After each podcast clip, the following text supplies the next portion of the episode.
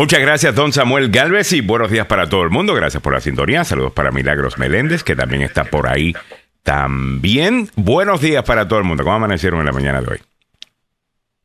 Muy linda, súper contenta de que ya se siente la primavera y casi casi verano, ¿no? no, yo creo que ya hoy estamos sintiendo el verano, ¿no? Vamos a llegar sobre 85 grados en el día de hoy. estamos contentos con eso. Bueno, ayer disfruté un poquito del sol, salí a caminar un poco aquí en el área de, de, Urbana, en los parques, y la gente, bueno, está igual, eh, empezando a salir y disfrutar de la, de la primavera. Eh, Samuel, ha salido del, del basement eh, ah, de, la casa, ¿te han dejado salir? No, entonces, no, me, me, dos veces, dos veces. No, mi hija, tuve que ir al, al, al, ¿cómo se llama? Al, Home Depot aquí cerca a buscar una, Home Depot, Sí, no, no, no, no es para mí, es para mi mujer. Claro, no, no, no, no, no, no, es para mi mujer. Se escucha con eco, Ana, Ana es la mujer que le gusta hacer cosas increíbles en la casa ha pintado esta casa interiormente como unas tres veces, hermano.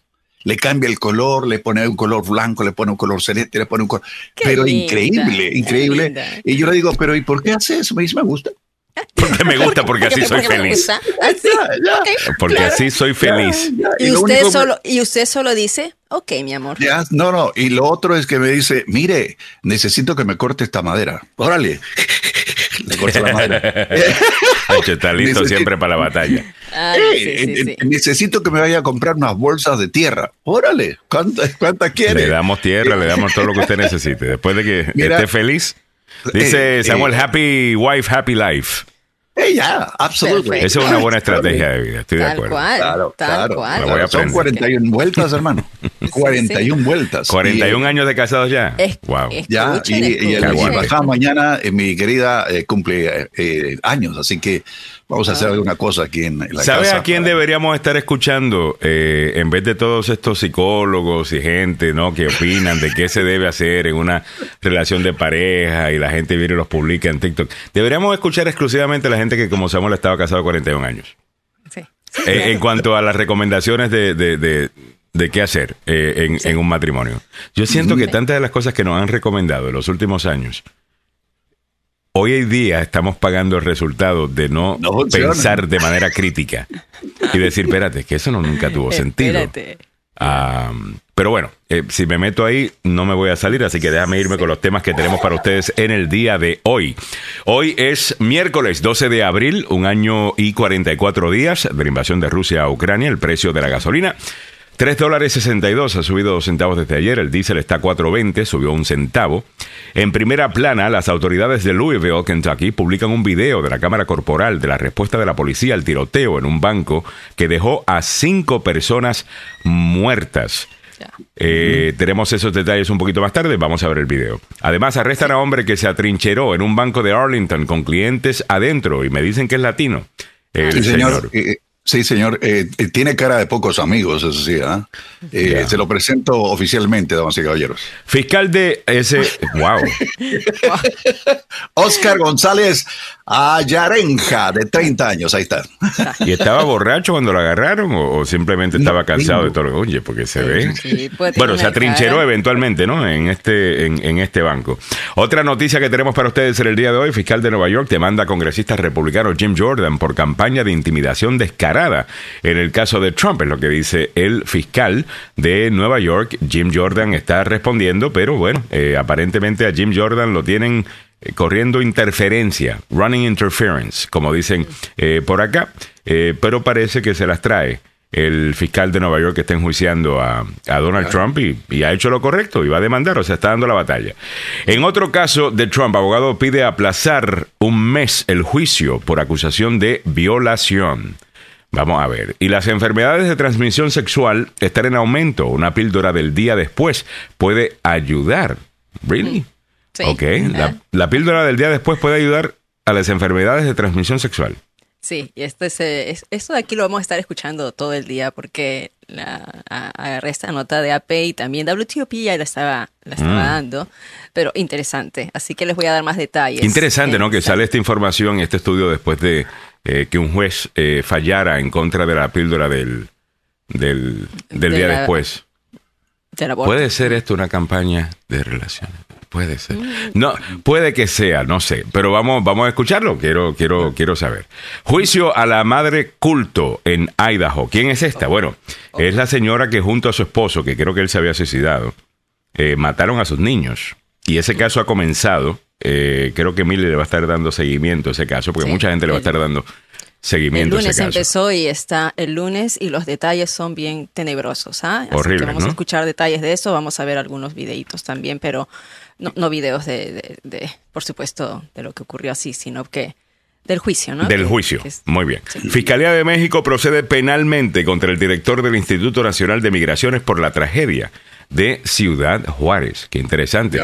Y escuchen esto, esto es a nivel local. Algunos padres de Montgomery quieren optar por no recibir nuevos libros con personajes LGTBQ y plus.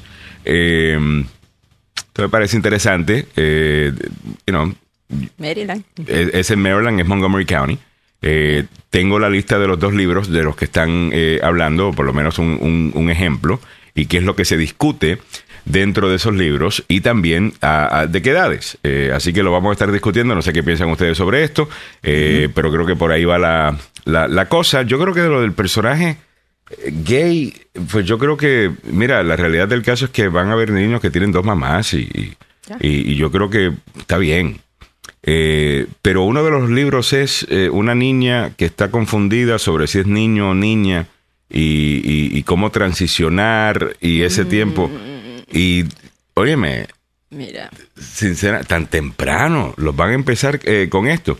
Yo me fui a la, a la sección de comentarios del Washington Post y los izquierdistas del área eh, ya decidieron que cualquier persona que inclusive haga una pregunta sobre si esto debe hacerse o no, son unos bigots, o sea, unos discriminadores, unos eh, anti-LGTBQ, eh, y esa es la manera que ellos te hacen bullying para que tú tengas que aceptar su punto de vista y se acabó. Si no, tú eres una mala persona.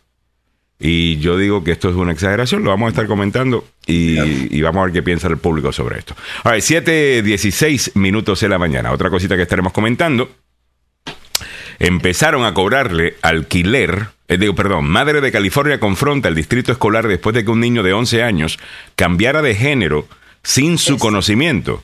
Eh, esto lo publicaste ayer en tus redes sociales, Mili, cuéntame de yo esto. lo, algo. sí, yo lo puse en mis redes sociales porque para que vean los lados extremos, ¿no? A esta señora que eh, tiene apellido hispano, ¿ah? Aurora Regino, eh, a su hija de 11 años, el consejero le ayudó a transicionar de niña a hombre, sin la autorización, sin siquiera comunicarle a la madre.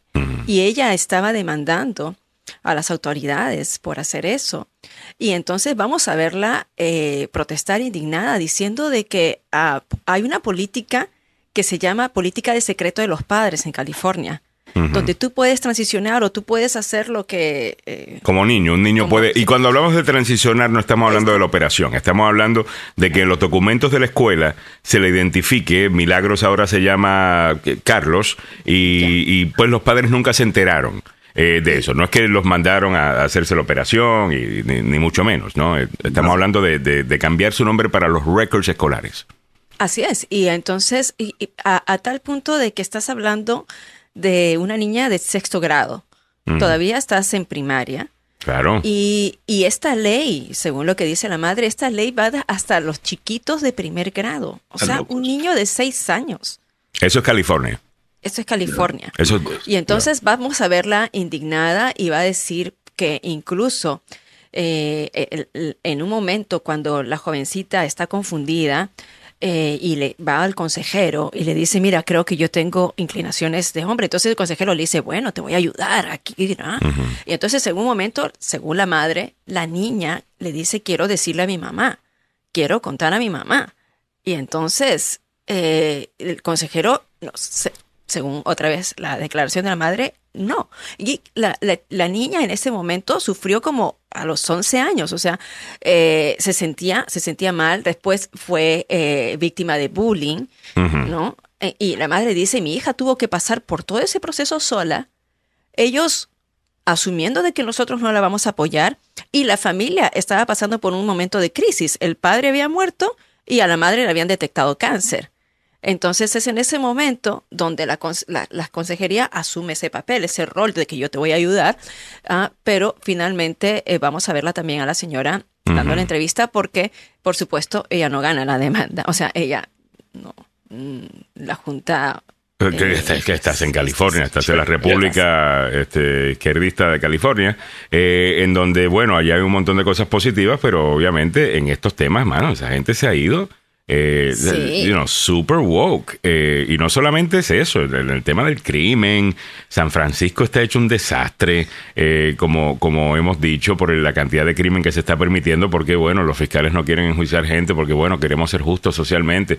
Eh, tal cosa, mire, yo estoy de acuerdo que hay que buscar nuevas maneras, ¿no? De, eh, de bajar esos números de personas de color que están presos. Yo no tengo ningún problema con eso. Yo me considero bastante progresista eh, en ese aspecto. Pero una cosa es ser progresista y otra cosa es tú eh, vivir en un mundo de fantasía. Ya, mira, estamos, sé que estamos En donde tú puedes anunciar, ¿no? vamos a procesar crímenes y que la gente no va a cometer crímenes. o sea, esto, esto es increíble. Y de nuevo, usted se pregunta cómo el partido republicano, el mismo del 6 de enero, el mismo partido de Donald Trump, ¿cómo es que todavía tienen un chance? No es por ellos. Es que la gente ve lo que está sucediendo en estos estados o en estas ideas demócratas y dicen, screw that. Porque si fuera que se pudiera expresar la gente y decir, no estoy contento con esto, Partido Demócrata, óigame, cambie, no se puede. En el momento que tú te quejas de una de esas... Ah, lo que pasa es que tú eres un racista. Ah, lo que pasa es que tú eres transfóbico. Ah, lo que pasa es que tú odias a los... O sea, te tienen una situación en que tú no puedes decir absolutamente nada. Entonces, ¿qué, ¿qué hace la gente? La gente se calla. ¿Me entiendes? Y solitos se van para el Partido Republicano. Sí, calladito. Sí, señor. Y calladito votan. No le dicen a nadie. Y después tú se pregunta, ¿por qué las encuestas están malas? Es imposible medir a, una sociedad que tiene miedo de hablar. Mm. Y eso es lo que está pasando aquí. Esto me parece a mí increíble. Eh, y todo esto para menos de 1% de la población. No entiendo. Hay problemas más grandes. Hay cosas que realmente, de nuevo, ayer estábamos hablando un poquito, ¿no? De, sobre eh, estaba hablando, escuchando una historiadora que estaba diciendo, mira, el fascismo eh, está en marcha en el, en el, en el mundo. Ah, está agarrando fuerza, igualito que agarró fuerza en los años 30, eh, en los años finales de los 20, 30, eh, y tiene que ver con algo específico, que cuando la gente siente que la democracia no les está funcionando, cualquier otra cosa que funcione, aunque sea temporalmente, les va a gustar. Y sinceramente, no sé, hay un montón de cosas que tenemos que todavía lidiar, con lo que tenemos que lidiar. Los niños cuando hablamos de la escuela, estamos hablando mayormente de estos temas, LGTBQ, a quién le están enseñando qué.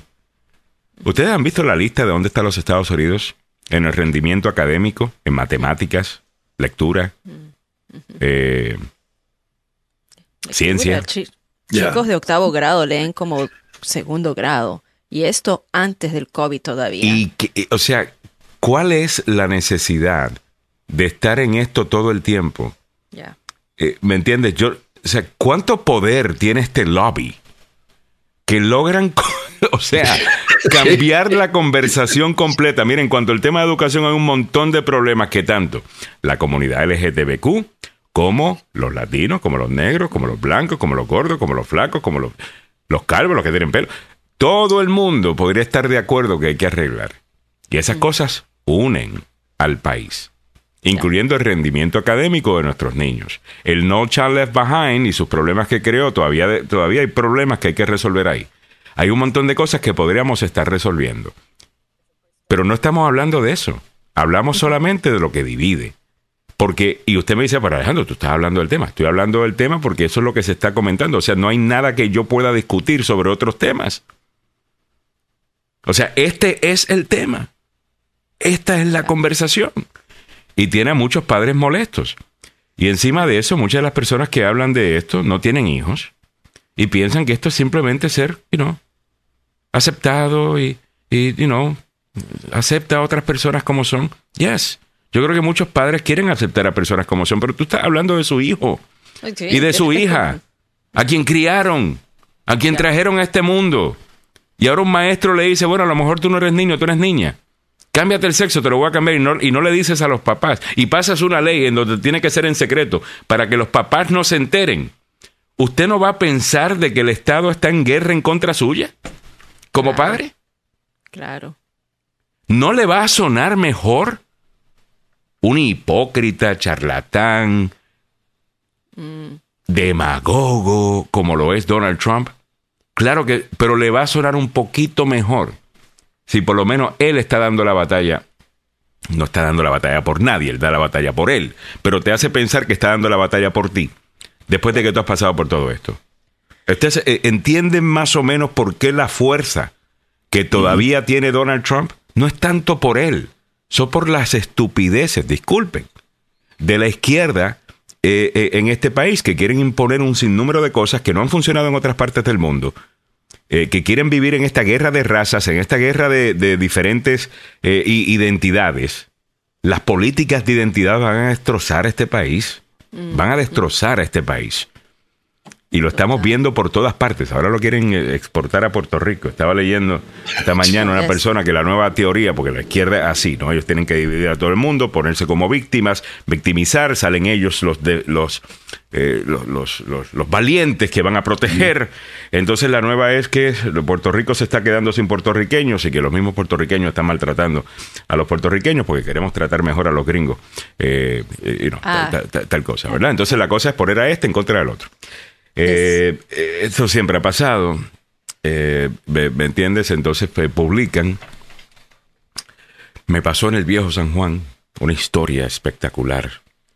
Y iba con una persona a comer y había solamente una mesa con una silla. Y me dijeron, mira, no estamos llenos, no tenemos tiempo. Y el lugar este- estaba lleno.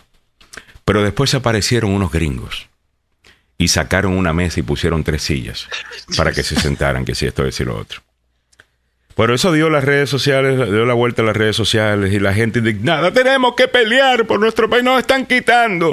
Eh, tal cosa. Bueno, sale ahora diciendo, oye, escúchenme, yo tengo video de todo esto, eso no fue lo que sucedió, eso es una mentira, sino que es la narrativa de soy víctima, opresor, oprimido que un sinnúmero de gente necesita para sentirse importante.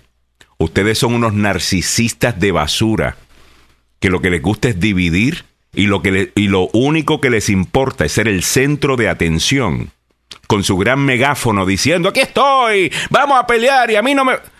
Eso es, eso es quien ustedes son y ya es hora que alguien les cante la verdad, porque ustedes son lo que hacen es destruir países, poner gente a pelear, poner gente a odiarse y no resuelven absolutamente nada. No hay ningún país que se ha mejorado necesariamente por las políticas de, de- izquierdistas radicales. Ni uno. Y lo estamos viendo por todos lados y lo, y lo están haciendo aquí en los Estados Unidos. Yo voy a hablar en contra de eso. Yo voy a hablar en contra de eso y, voy a hablar en contra de eso y no me voy a cansar de hablar en contra de eso. Ah, me parece que, que este coqueteo que tenemos con esta gente que llamamos héroes o lo que sea, eh, que, que la prensa los tratan como que son los grandes sa- salvadores, eh, eh, eso, eso tiene que parar. Eso tiene que parar. Pero me voy con los deportes. A las 7.27 minutos de la mañana. Oye, antes, antes de ir a los deportes, me vi una lista, no sé si la, la pudiste ver, que una lista que, que te da escalofrío, hermano. Te Mm. da ñañara, como decía el. ¿De ¿Cómo Mira, el- estamos académicamente nosotros? Oye, sí, sí, mira, en Chach. ciencia, en bye. ciencia estamos uh, allá al fondo del barril. Y lo- lo- nos supera Singapur, Japón, Estonia en matemáticas. Allá al fondo, más abajo todavía. Eh, lo- lo- nos supera hasta Portugal, que es un país chiquitito, España, Latvia, y, y los primeros siguen siendo eh, de, de, eh, ¿qué te digo? De Singapur, Hong Kong, Macao, Taiwán, Japón, en matemáticas. Mira si son unos narcisistas que necesitan absoluto control de absolutamente. Mira como ustedes piensan que lo más importante, el centro del universo son ustedes, que tienen que hablar de los temas que les interesa a ustedes cuando la escuela debería ser sobre aprender estas cosas. Sí, Leer, escribir, matemática, ciencia, tal cosa. ¿Me entiendes?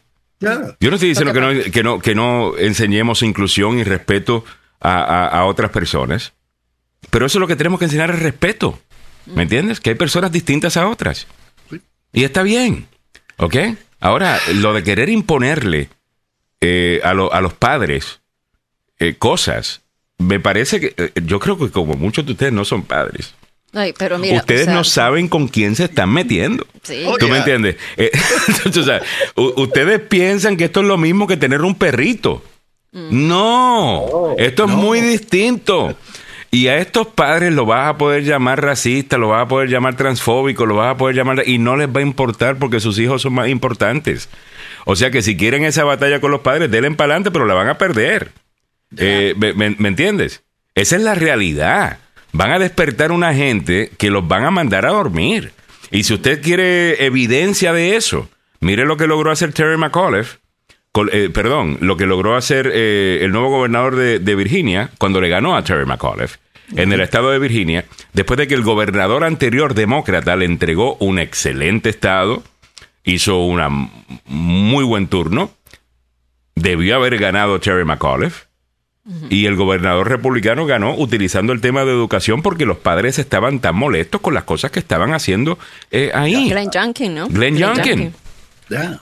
Ahora, si usted me dice a mí que usted detesta a Donald Trump y que Donald Trump es una amenaza para la democracia, en eso usted y yo estamos de acuerdo. ¿Por qué usted sigue echándole gasolina al motor de Donald Trump con estos temas? Él los necesita a ustedes para poder sobrevivir. Es más, sin las loqueras de la izquierda radical, Donald Trump no existe. Ya. ¿Ok? So, Ya. por to- ustedes pueden decir que son los héroes y la gente que viene. Mire, ustedes son la razón por la cual un candidato como Donald Trump es atractivo para un montón de gente. Ya. ¿Ok? Gracias por, you know, votar en contra de Trump o lo que sea, pero ustedes se tienen que calmar, porque lo único que hacen es crear, ustedes son una máquina de crear republicanos trompistas. Esto es un padre afroamericano. Vamos a escucharlo. Hispano, ¿ah? Hispano. Hispano, Es Brian- pero afrolatino. Bra- Bra- Ujú. Sí, ah, Brian Echevarría eh, de Carolina del Norte. Daughter who is absolutely dynamic, who can do anything athletically, intellectually, spiritually, and emotionally. She is a dynamo. And I don't want a man swimming against her in the pool. The fact is, I don't want her playing against boys in soccer.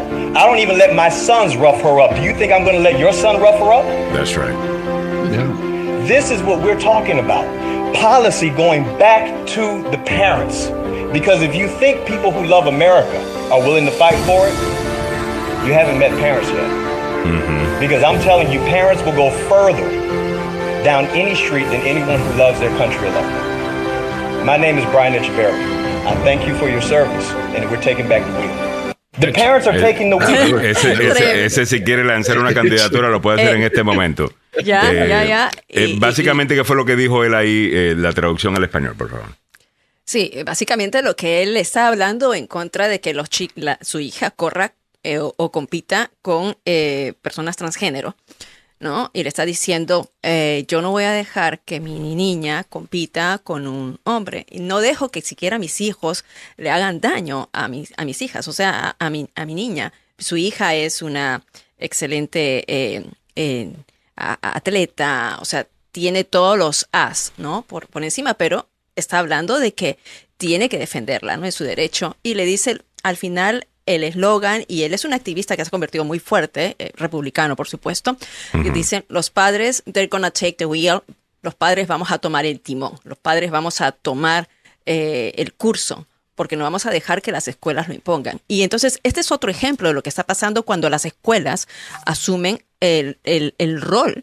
Y ya lo voy a poner a Alejandro esta de acá, porque de repente nos quedamos sin... The day my daughter shared her, guide, her shared with her guidance counselor that she felt like a boy, the counselor immediately affirmed this new identity. From then on, the counselor continued to have one-on-one meetings with my daughter without my knowledge.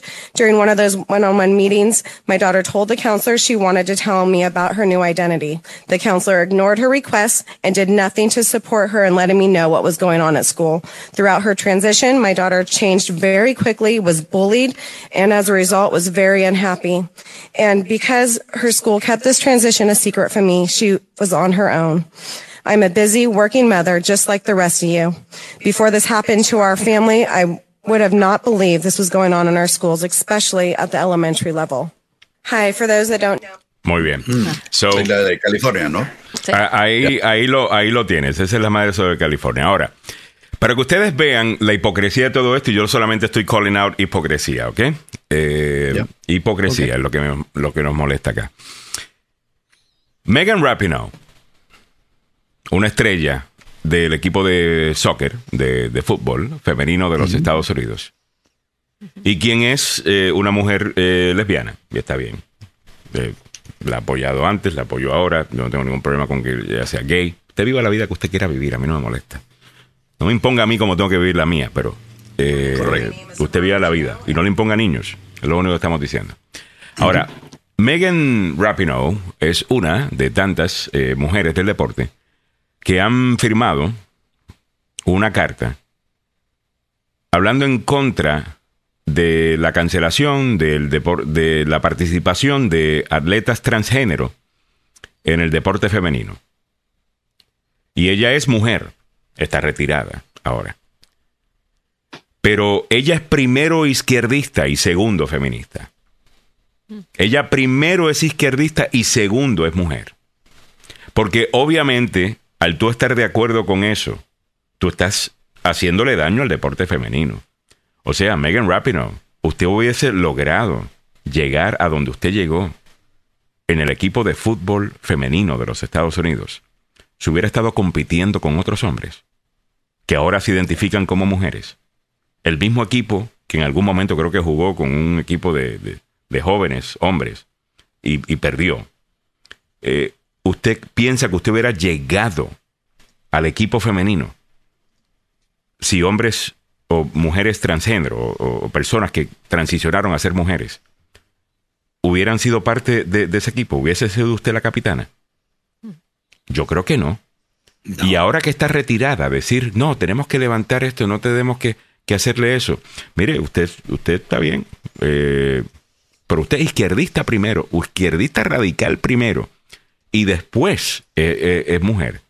Y mucha de la gente que usted va a escuchar, usted pregúntese, esto que la- específicamente la gente que se envuelve en algún tipo de bandera para vender lo que están diciendo, ya sea la bandera del feminismo, ya sea la bandera de los Estados Unidos, en el caso de Trump, que la extrema derecha se- utilizan la bandera para escudarse.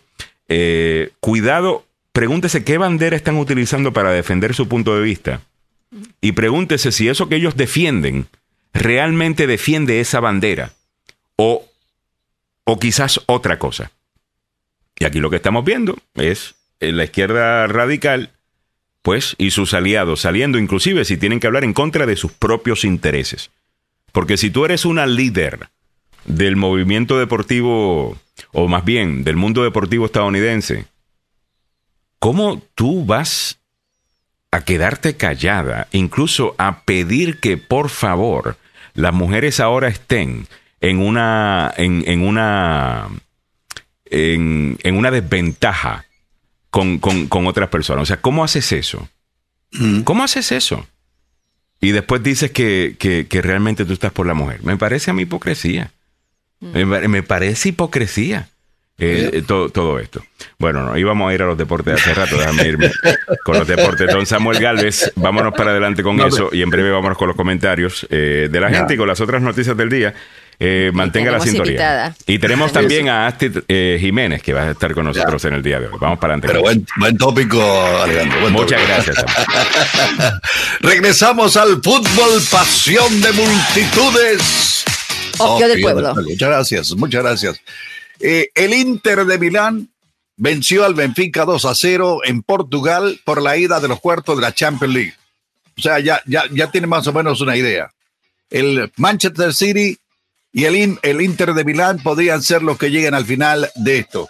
Los eh, negro azules eh, pusieron el pie y medio en las semifinales en el Inter, que se olvidó por una noche de sus malos resultados en las últimas semanas en el calcio italiano, hay que decirlo. Nicolare Varela de cabeza al 51 y eh, Romelu Lukaku de penal al 82 dejaron la eliminatoria, bueno, de cara para los italianos. El Inter no ganamos un partido desde el 5 de marzo cuando superó 2 a 0 a Leche y eh, está en, la eliminatoria ante el Benfica que llega en un momento muy complicado. Así que qué pena por los portugueses porque en, el, ¿qué? En, el fútbol portugués ellos son muy buenos. Damas y caballeros, el eh, señor Lewandowski dijo que estaba ilusionado por la posible llegada de Lionel Messi de regreso al Barcelona. Sí, todos sueñan con el regreso del 10. Robert Lewandowski manifestó su deseo de jugar la próxima temporada en el Barça con Lionel Messi a la par ya que cree que sigue siendo parte del Barcelona y consideró que necesitan a jugadores como el argentino para seguir creciendo en esta nueva etapa de los catalanes. Messi siempre será parte del Barça. Si vuelve, no solo para los fans, también para los jugadores, sería impresionante. Pero ¿sabe qué? Se puede hablar cualquier cosa, pero mire, mire la seña. en la casa de subasta Sotheby anunció ayer la venta en el internet de un par de tenis, unas zapatillas o como usted le diga, Air Jordan de 1998, utilizadas por la estrella Michael Jordan en su temporada final con los Chicago Bulls en la NBA, por una cifra récord, ¿sabe de cuánto? Un par de zapatillas, un par de tenis, 2.2 millones de dólares. En septiembre del 2022, una camiseta usada por Jordan en el primer partido de la serie final de la temporada 98 fue vendida por 10 millones de dólares, otro récord para un artículo deportivo. La prenda superó los 9.3 millones pagados por la camiseta de Diego Armando Maradona, que lució en el partido que marcó dos goles contra Inglaterra en el 86. La venta se conoce luego del estreno del film Air, que relata el ascenso de la empresa Nike mediante la sociedad con Jordan y la producción de este tipo de elementos deportivos. Los, las zapatillas, pues, los tenis, o como usted quiere llamar. Le recuerdo que este informe, bueno, primero también tengo que dar el tráfico, discúlpeme. ¿Cómo están las condiciones del tráfico allá afuera? Con algunos problemas, damas y caballeros. 270, rumbo sur, antes de Democracy Boulevard, acaba de producirse un accidente. También hay trabajos en la 175, hay un equipo de eh, gente que está cortando una, digo, controlando los cables que se vienen abajo. Así que 175 a la altura de Puckmore Avenue. Tengan cuidado. Hay un accidente en la 95 envolviendo un camión y se derramó algún líquido, no sabemos qué tipo es, en la 17, en la Falmouth. En la 395 rumbo norte, cerca de Vendari Challenge Drive, eh, manténgase alerta, en el centro del camino hay un accidente reportado. Y le recuerdo que este informe sobre el fútbol, pasión de multitudes y la venta de las zapatillas de Jordan. Llega a usted por una cortesía del abogado Joseph Maluken. Le, mire, le aconseja que después de un accidente, cuando tenga la mala suerte de que alguien le pega por detrás o por delante o por donde sea y no fue culpa suya, primero vaya al hospital. Sí, el hombre tiene 33 años para lidiar con las empresas aseguradoras para que no le ofrezcan cuatro centavos y usted se queda allí en un hospital con una deuda gigantesca y más encima se queda discapacitado por, por siempre. Es allí donde entra el abogado Joseph Malouf a la pelea. 33 años, licencia para trabajar en Washington, Maryland, Virginia y dos oficinas en el área metropolitana, una en Fairfax y la otra en Gatesburg. Recuerda el número telefónico 301-947-8998 el abogado Joseph Malouf es la demanda más rápida del oeste. Muchas gracias, muchas gracias, don Samuel Galvez. A las 7:42 minutos en la mañana, muchas gracias por la sintonía. Vamos a continuar con las otras cosas que tenemos para ustedes en el día eh, de hoy. Te comentamos sobre lo de Montgomery County, los libros estos, ¿no? Eh, con lo que habíamos comenzado el tema y de repente nos fuimos por un montón de otros lados. Disculpen, tú sabes que exactamente así. Eh, te lo comentamos con detalle en la siguiente hora para que sepas exactamente de qué es lo que estamos hablando. Pero rápidamente nos ponemos al día con el tema de salud. Milagros Meréndez tienes información para nosotros y próximo tenemos una invitada especial, Astrid Jiménez de Nueva Vida, ya se está conectando y estaremos hablando con ella.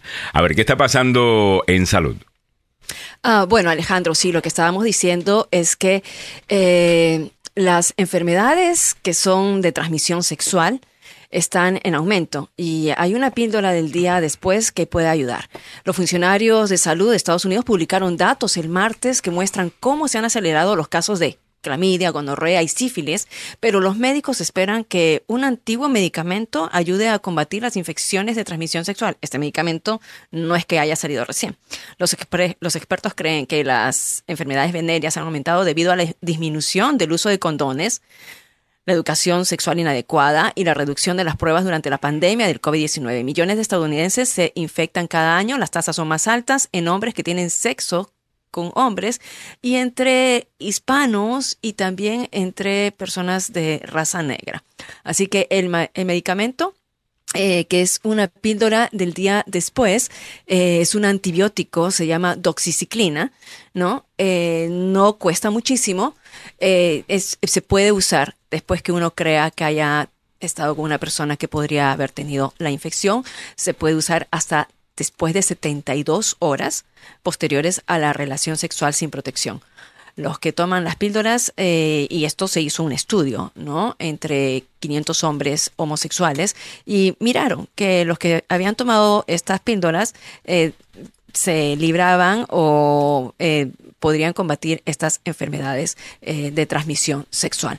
Y bueno, otra de las notas que, es, que llaman la preocupación en este país es la crisis de fentanilo, por ejemplo, ¿no? De su uso medicinal a la adicción. Los hispanos eh, debemos hablar de esto. Hay un podcast que quiero llamar a la atención, el podcast mm. en el tiempo latino que habla sobre esto.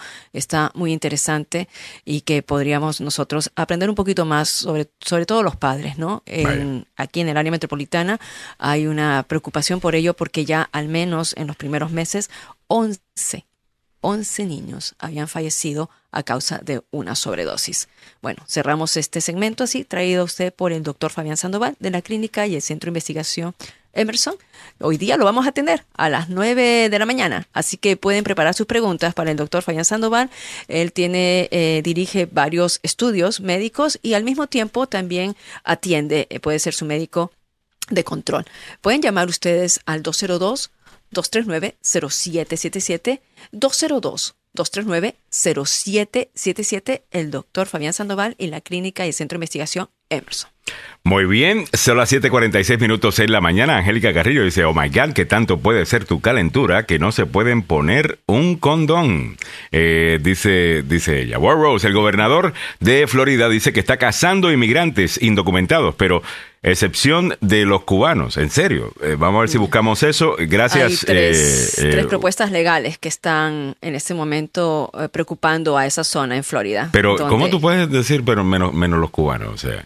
Eh, sin sonar como un total hipócrita. María Isabel Moreno dice, si alguien me hubiese venido a poner en duda mi identidad sexual solo porque me gustaba jugar con carritos, eh, explica ella en otro post eh, anterior, y no con muñecas, me hubieran confundido. Eso no lo no me hizo lesbiana, ni bisexual, ni ninguna otra cosa. Soy mujer. y ya, y simplemente, you know, ah, me parece, yo, yo creo que tú tienes la razón. Yo creo que hay un montón de gente que está, que, que ve su vida, la vida de otras personas. Entonces, como mm. que proyectan eh, lo que ellos vivieron y, y, yo les solamente someto a mm. esas personas. A lo mejor usted está demasiado involucrado con su propia cosa, eh, mm. que piensa que todo el mundo es igual que usted. Eh, piénselo, eh, piénselo, 7.47 minutos de la mañana, en menos de un minuto te chequeo los precios de la gasolina. Vamos a ponernos al día con eso rápidamente. Los precios de la gasolina, como sabes, están subiendo. Sí, están subiendo. A nivel nacional subió dos centavos, tres dólares 62 es lo que estás pagando ahora en DC. Permanece como ayer, tres dólares 69. En Maryland, 3.56, ha subido tres centavos. En Virginia subió un centavo, tres dólares 47. En California, 4.88 ha subido un centavo. En Texas pagan 3.26, en Florida 3.57. El diésel a nivel nacional 4 dólares 20 centavos, ha subido un centavo. Y bajó de repente 9 centavos desde ayer en DC, 4.41 estás pagando ahora. En Maryland 4.14 ha bajado un centavo, en Virginia 4.10 ha bajado un centavo. ¿Ok? Estás al día con los precios de la gasolina presentado por el abogado Carlos Salvado, salvadolaw.com ser acusado de un crimen puede tener consecuencias graves sobre su estatus migratorio. Yo soy el abogado Carlos Salvado y sé cómo ganar en corte. No se declara culpable antes de hablar conmigo. 301-933-1814. Bueno, una de las organizaciones favoritas nuestras del área metropolitana que sirve a nuestra comunidad, como ustedes saben, es Nueva Vida. Siempre hablamos de, de ellos y tenemos con nosotros a, a su directora ejecutiva, Astrid Jiménez, que está con nosotros. Astrid, bienvenida al programa. Muchísimas gracias y muy, buenos días. Estoy encantada de estar con ustedes. Gracias por esta invitación. Con mucho gusto. Estar con ustedes. A mí me encanta hablar contigo, bueno, fuera del aire, en el aire y obviamente me encanta lo que está sucediendo con Nueva Vida y el trabajo que hacen. Vamos a entrar en breve los detalles sobre la campaña que tenemos en estas próximas dos semanas para que usted pueda ayudar a esta organización. Pero primero cuéntame cuál es la misión de Nueva Vida y a qué se dedica Nueva Vida en nuestra área para la gente que no los conoce. Pues mira, desde el año 1999, Nueva Vida ha estado ayudando a las mujeres latinas que tienen alto riesgo de tener cáncer o que tienen cáncer. Y todos nuestros servicios son gratis. Entonces, nosotros tenemos eh, enlace comunitario, educación, navegación de paciente y también tenemos algo muy importante eh, que son los grupos de apoyo para mujeres que tienen cáncer y para sus eh, las personas que las están ayudando eh, durante esa etapa. Así que todo esto lo hacemos gratuitamente y como tú muy bien sabes y Milagro sabe porque han estado con nosotros, lo hacemos de corazón. Y de corazón te les doy las gracias a Agenda Radio también por esta invitación. Claro, claro que sí. Y nos consta, nos consta de haber entrevistado a personas que se han beneficiado de los programas de Nueva Vida, los grupos de soporte que son tan importantes. Es la única eh, em, institución o organización en su género aquí en el área metropolitana, en el lado oeste, donde está dedicada específicamente a las mujeres hispanas eso es una es algo a destacar y es bastante loable así que eh, felicitaciones por ello no y, y sí nos consta Alejandro y a mí de que van más allá del trabajo bueno, que se les da. O sea, incluso eh, una de las cosas que me gusta de, ustedes es que son el ejemplo a seguir y muchas veces cuando ustedes reciben un grant de una organización bastante grande, dicen, mire, eh, nosotros utilizamos a Nueva Vida como ejemplo de cómo se deben hacer las cosas, cómo se deben reportar las cosas, lo que se está haciendo con el dinero de ese grant y ese tipo de cosas. Lo que me hace sentir muy bien cuando le pido a la gente, oiga, haga una donación a, Dona Vida, a a Nueva Vida, porque sabemos de que Nueva Vida lo invierte bien. ¿Cuáles son algunas de las actividades en las que ustedes eh, eh, invierten? ¿En qué comunidades? ¿En qué actividades específicamente? Mira, Alejandro, nosotros estamos, tenemos, tenemos eh, nuestra jurisdicción comprende Northern Virginia, Washington DC, tenemos Montgomery County, también tenemos Prince George's County y hasta tenemos una oficina en Baltimore. Entonces, lo que nosotros hacemos es, nosotros vamos a la comunidad, empezamos a entablar una conversación con las mujeres y aquellas que son eh, elegibles las llevamos a hacerse mamografías gratis, pruebas de detección, ¿no? Entonces, eh, si algo sale sospechoso, también le podemos conseguir la prueba gratis eh, de diagnóstico y si desafortunadamente eh, sale que la señora tiene cáncer, entonces la invitamos a que estén con los grupos de apoyo de Nueva Vida, que son liderados por psicólogas latinoamericanos. Todos nuestros programas son en español. Entonces también nosotros somos una fuente de acompañamiento. Si necesitas ir al médico porque el oncólogo te ha dicho eso o lo otro, si no entiendes algo muy bien, nosotros estamos ahí para acompañarte, traducirte, interpretar y nosotros también nos vemos muchísimas veces en, la posición de que tenemos que buscar otros recursos, como tú dijiste anteriormente, eh, para, las, para las señoras. Y algo que, o sea, hemos tenido que hacer eh, eh, bastante a menudo es conseguir recursos o nosotros mismos mandarles comestibles a las personas. Ya sea los estamos, somos como que el día son con otras organizaciones o estos fondos siguen de, eh, salen de Nueva Vida y es por eso es tan importante la recaudación de fondos para Nueva Vida, porque depende de que, por ejemplo, nosotros le podamos enviar una despensa, ¿verdad?, de comida a una señora que en realidad lo necesite o que, o que no. Así que es sumamente importante este tipo de fondos que, nos llegan a través de las fondas de, esta recaudación de fondos.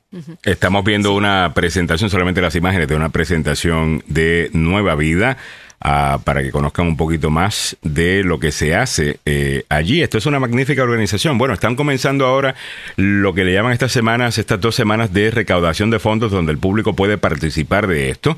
Eh, ¿Cómo se hace? Spring to Action es que se llama eh, todo esto. ¿Qué es lo que podemos hacer? ¿Cómo les podemos ayudar?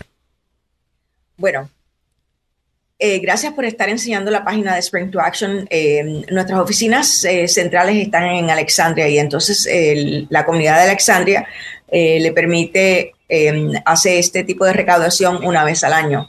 Esto es lo más importante para, para nosotros en estos momentos, recibir este tipo de fondos. Y usted puede ir a nuestra página mm. y contribuir directamente a, a esa página.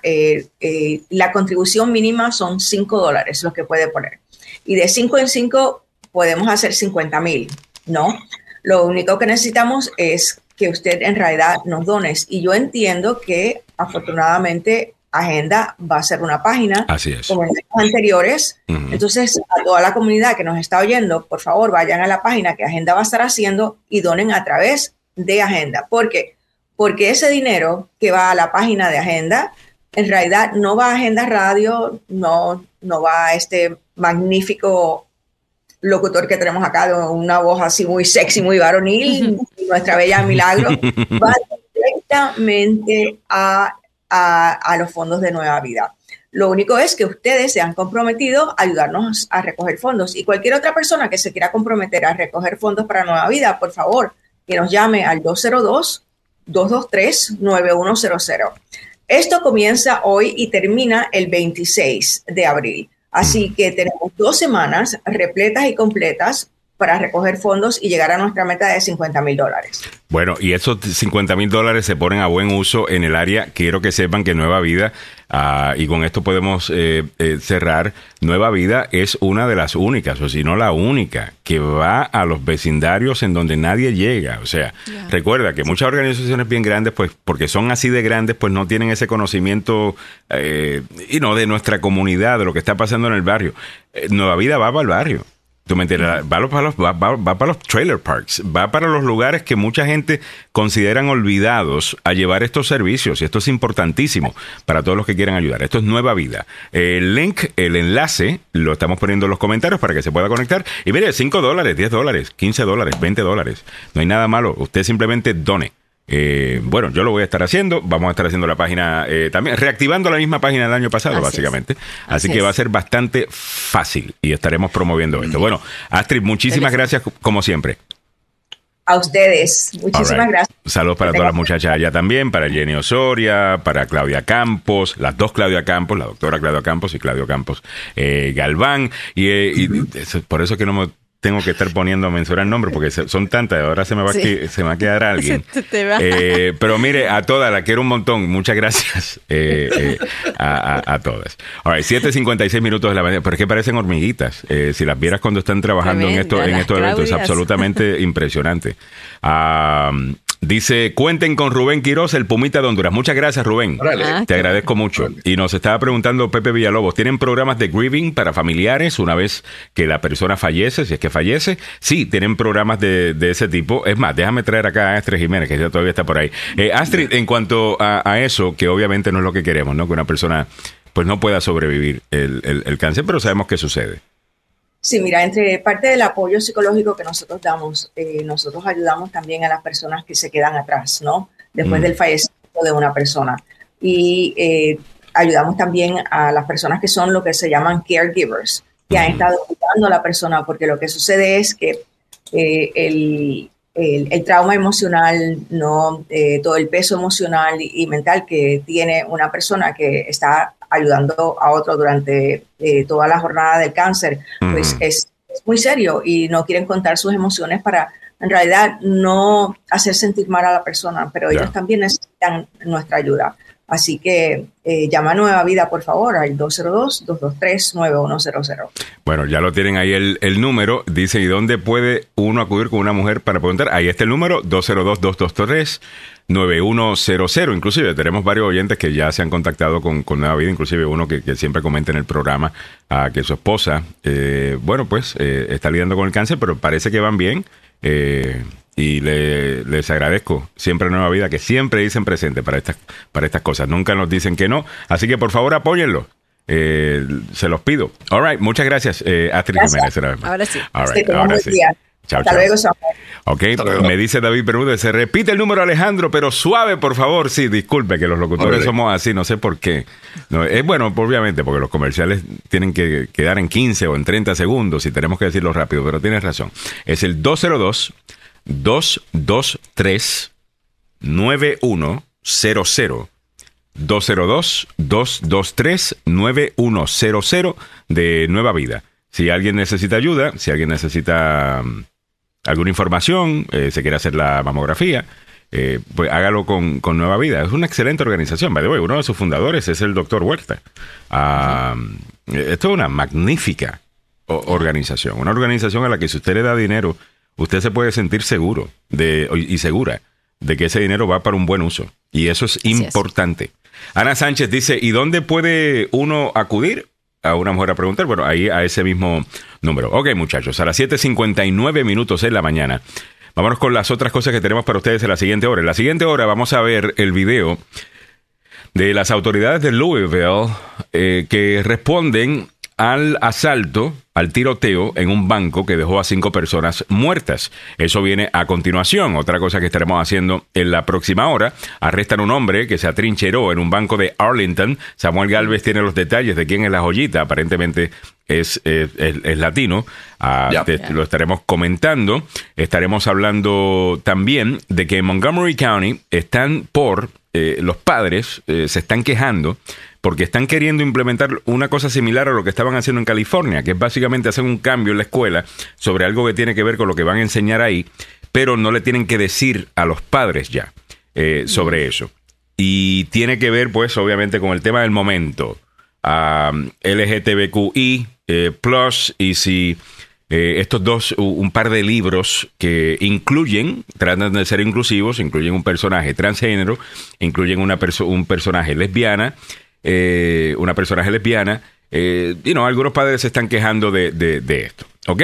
Lo vamos a comentar, te lo ponemos ahí para que usted opine y en breve eh, continuamos con todo eso y mucho más. Aquí en la agenda número uno para información, noticias y buena conversación, pasemos con don Samuel Galvez.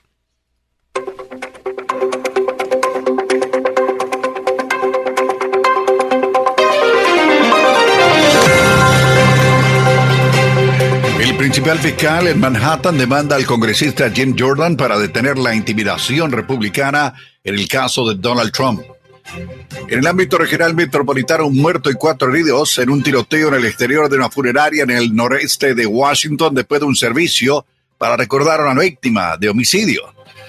En nuestra América Latina, los inmigrantes deben llegar a Estados Unidos por la vía legal o serán devueltos, advirtió en Panamá el secretario de Seguridad Nacional Alejandro Mayorkas. Muy buenos días, le saluda Samuel Galvez y aquí el detalle de la información.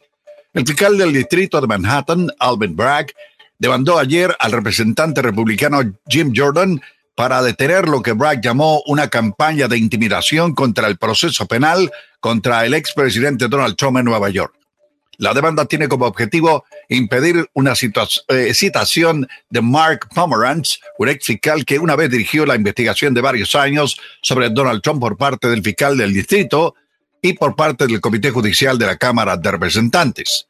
El fiscal Alvin Bragg calificó la citación de como una incursión inconstitucional en un caso penal estatal como venganza por haber acusado a Trump la primera el primer señalamiento contra un expresidente de los Estados Unidos. El fiscal Bragg citó eh, una imagen eliminada desde entonces de Donald Trump en su página web donde publicó en las redes sociales que lo mostraban sosteniendo un bate de béisbol junto a una foto de la cabeza del fiscal Bragg. También dijo que Trump llamó a Bragg un animal. También dijo que han tenido amenazas de muerte por parte de los partidarios del expresidente. En el ámbito local metropolitano, la policía está buscando a un individuo armado después de que cuatro personas fueron baleadas. Una murió en el exterior de una funeraria en el noreste de Washington. El incidente ocurrió en la, parte exterior de Stewart Funeral Home en la Benning Road poco después del mediodía de ayer. En el funeral era para recordar a una víctima de homicidio que perdió la vida en marzo y acababan de salir cuando sonaron los disparos. Así lo dijo el jefe de la Policía Metropolitana, Robert Hunty.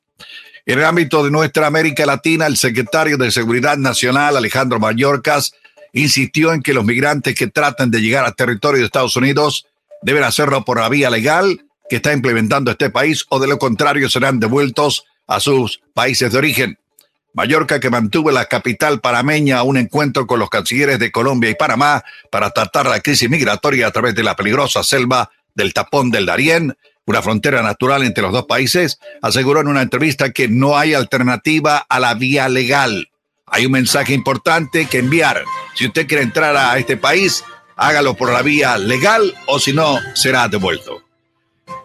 En el mundo de los deportes, damas y caballeros, volvemos al fútbol, pasión de multitudes, opio del pueblo. El Paris Saint-Germain planea terminar con el plantel galáctico para darle inicio a una revolución francesa en el próximo mercado. Y usted dice, ¿qué es eso? Bueno, desde el desembarco de la empresa Qatar Investment Authority, los dueños del club, sí, son de Qatar. El club pasó a ser uno de los principales protagonistas en distintas ventanas de transferencia al invertir importantes sumas de dinero que los cataríes tienen, por supuesto. Por ejemplo, el último tiempo se quedó con los nombres de Lionel Messi Sergio Ramos, que se sumaron a una plantilla que ya contaba con jugadores de la talla de Neymar, Kylian Mbappé y Gianluigi Donnarumma.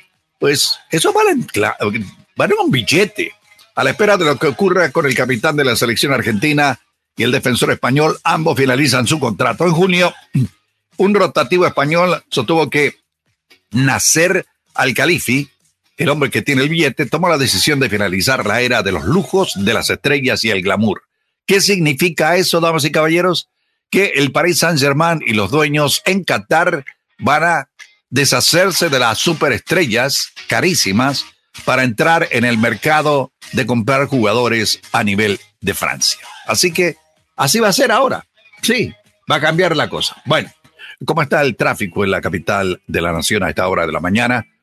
Eh, le contamos que se está despejando un accidente ocurrido temprano en la 270 en, eh, antes de Democracy Boulevard, en esa división que una que va para Virginia y la otra va para Silver Spring. Ahí ocurrió un accidente, ya está siendo despejado. Hay equipo de trabajadores en la 175 a la altura de Pocomoke Avenue y la Dorsey Road Run. Están, eh, bueno, eh, tratando de solucionar el problema de cables caídos ahí. Hay un accidente reportado en la 95 rumbo norte a la altura de la 17 en Falmouth. Ahí ocurrió un accidente y hay eh, derrame de líquido, no sabemos qué tipo, pero parece que es em, gasolina o petróleo, diésel. En la 28, viajando sur a la altura de Old Calverton Road y la Bastable Mill Road, sigue la dirección de la policía porque ahí ocurrió otro accidente. ¿Cómo está el tiempo en la capital de la nación a esta hora de la mañana? La temperatura actual 58 grados Fahrenheit a las 8.6. El día o la mañana se presenta nublada, se irá despejando poco a poco las máximas. El día de hoy 83. Va a estar muy sabroso. ¿Cómo se presenta mañana? El mejor día de la semana. Soleado el jueves con máximas temperaturas en los 87. El viernes 85, sábado con lluvia 75, domingo con lluvia, máximas en los 80, hay una posibilidad. Y el lunes arranca también con lluvia y bajará la temperatura a los 66. Así están las noticias, los deportes, el tráfico y el tiempo aquí en Agenda Radio DC. Muchas gracias, don Samuel Galvez. Y vamos comenzando la segunda hora del show a las 8 y 7 minutos de la mañana. Parece que vamos bien con el, eh, con el tiempo eh, en el día de hoy. Felicidades eh, a todos, Eh, muchachos. Ah, muy bien, muy bien. Eh, eso- que que- algo. Eh, ¿Por qué no? Ok, vámonos con esto. Las autoridades de Louisville, Kentucky, publican un video de la cámara corporal de la respuesta de la policía al tiroteo en este banco que dejó cinco personas muertas en esa ciudad que acaba de mencionar, Louisville, Kentucky. El Departamento de Policía Metropolitana de Louisville ha publicado este dramático video de la cámara corporal de los oficiales que respondieron al tiroteo en el banco del lunes. Creo que ya tenemos el video por ahí en Sí. algún momento. Ah, ok, aquí está. Vamos Hay a ver. warning, por favor, por- si es que tenemos niños. A ver. The Louisville, Kentucky Metropolitan Police Department released police and bystander footage from the shooting at Old National Bank on Monday. En el video se muestra al oficial de la policía con las manos en el volante y va escuchando lo que están reportándose en el eh, banco en Louisville. Eh, sigue el oficial de la policía, se baja del vehículo, camina con una pistola en la mano. eh, después eh, otro oficial de la policía llega, saca un rifle eh, de una de la parte de portamaletas y ambos comienzan a avanzar por la calle. A un costado en la derecha, en la pantalla, se mira para aquellos que nos escuchan en la radio, que van avanzando los dos oficiales de la policía con mucho cuidado. Uno de ellos va asomándose, va subiendo las escaleras del lugar y ahí eh, va a ocurrir un incidente que es verdaderamente complicado y fatal, porque, eh, bueno, no fatal en este caso, porque el hombre armado comienza a responder al avance de la policía. Hay otro oficial de la policía que está al lado de la escala que sube hacia el banco, en un lugar eh, con una ventanal grande de color verde, eh, transparente, y comienza a asomarse poco a poco, la- levanta la cabeza, observa lo que está ocurriendo a su alrededor y mira hacia donde está la entrada del banco. Ya. Ahí sigue subiendo en las escalinatas eh, para ingresar al lugar y comienza a escucharse esto. Eh, si me. A ver, de Mili. Sí, le está diciendo que ya lo tiene, que, eh, que ya parece que lo tiene, como dice, le disparó Acorralado. ¿no? al sospechoso. Ya. Ahí el oficial grita, eh, parece que eh, le di, parece que lo herí y se observa en la parte eh, de ingreso del banco eh, los vidrios rotos. El oficial va caminando con su arma en la mano, observa todo el sector, eh, se ve una cantidad de vidrios rotos, pero impresionante. Ahí se ve al hombre. y se ve al hombre. Esto fue lo que presentó ayer el eh, asistente al jefe de la policía, Paul Humphrey.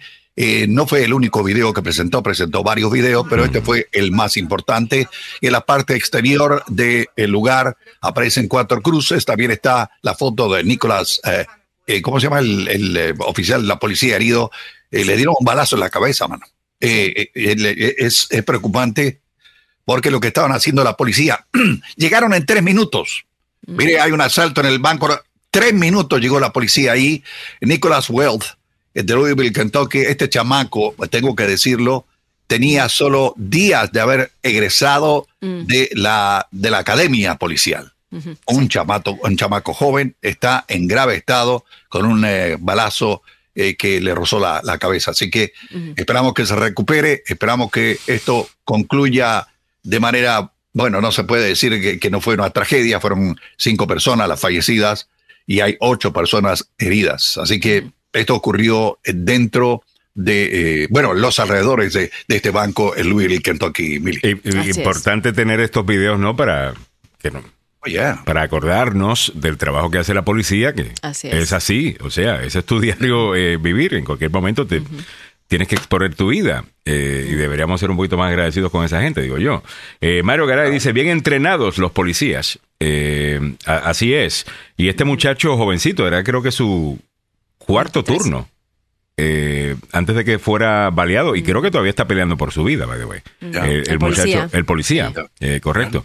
Oye, hablando de tiroteos, ya que estamos en el tema, eh, nos podríamos quedar aquí bastante, pero no lo vamos a hacer. Simplemente sé que en DC ayer hubo una balacera también, en donde múltiples personas quedaron heridas. Esto creo que fue en las afueras de una funeraria. De una funeraria. En DC, en donde dispararon a la funeraria. O sea, esto es estilo Pablo Escobar. Mira, si, lo- si te matamos, te mato a tu, a tu abuelita, te la vuelvo a revivir y te la vuelvo a matar. Sí. O, te- o sea, ¿qué es esto? Tiroteándole un funeral.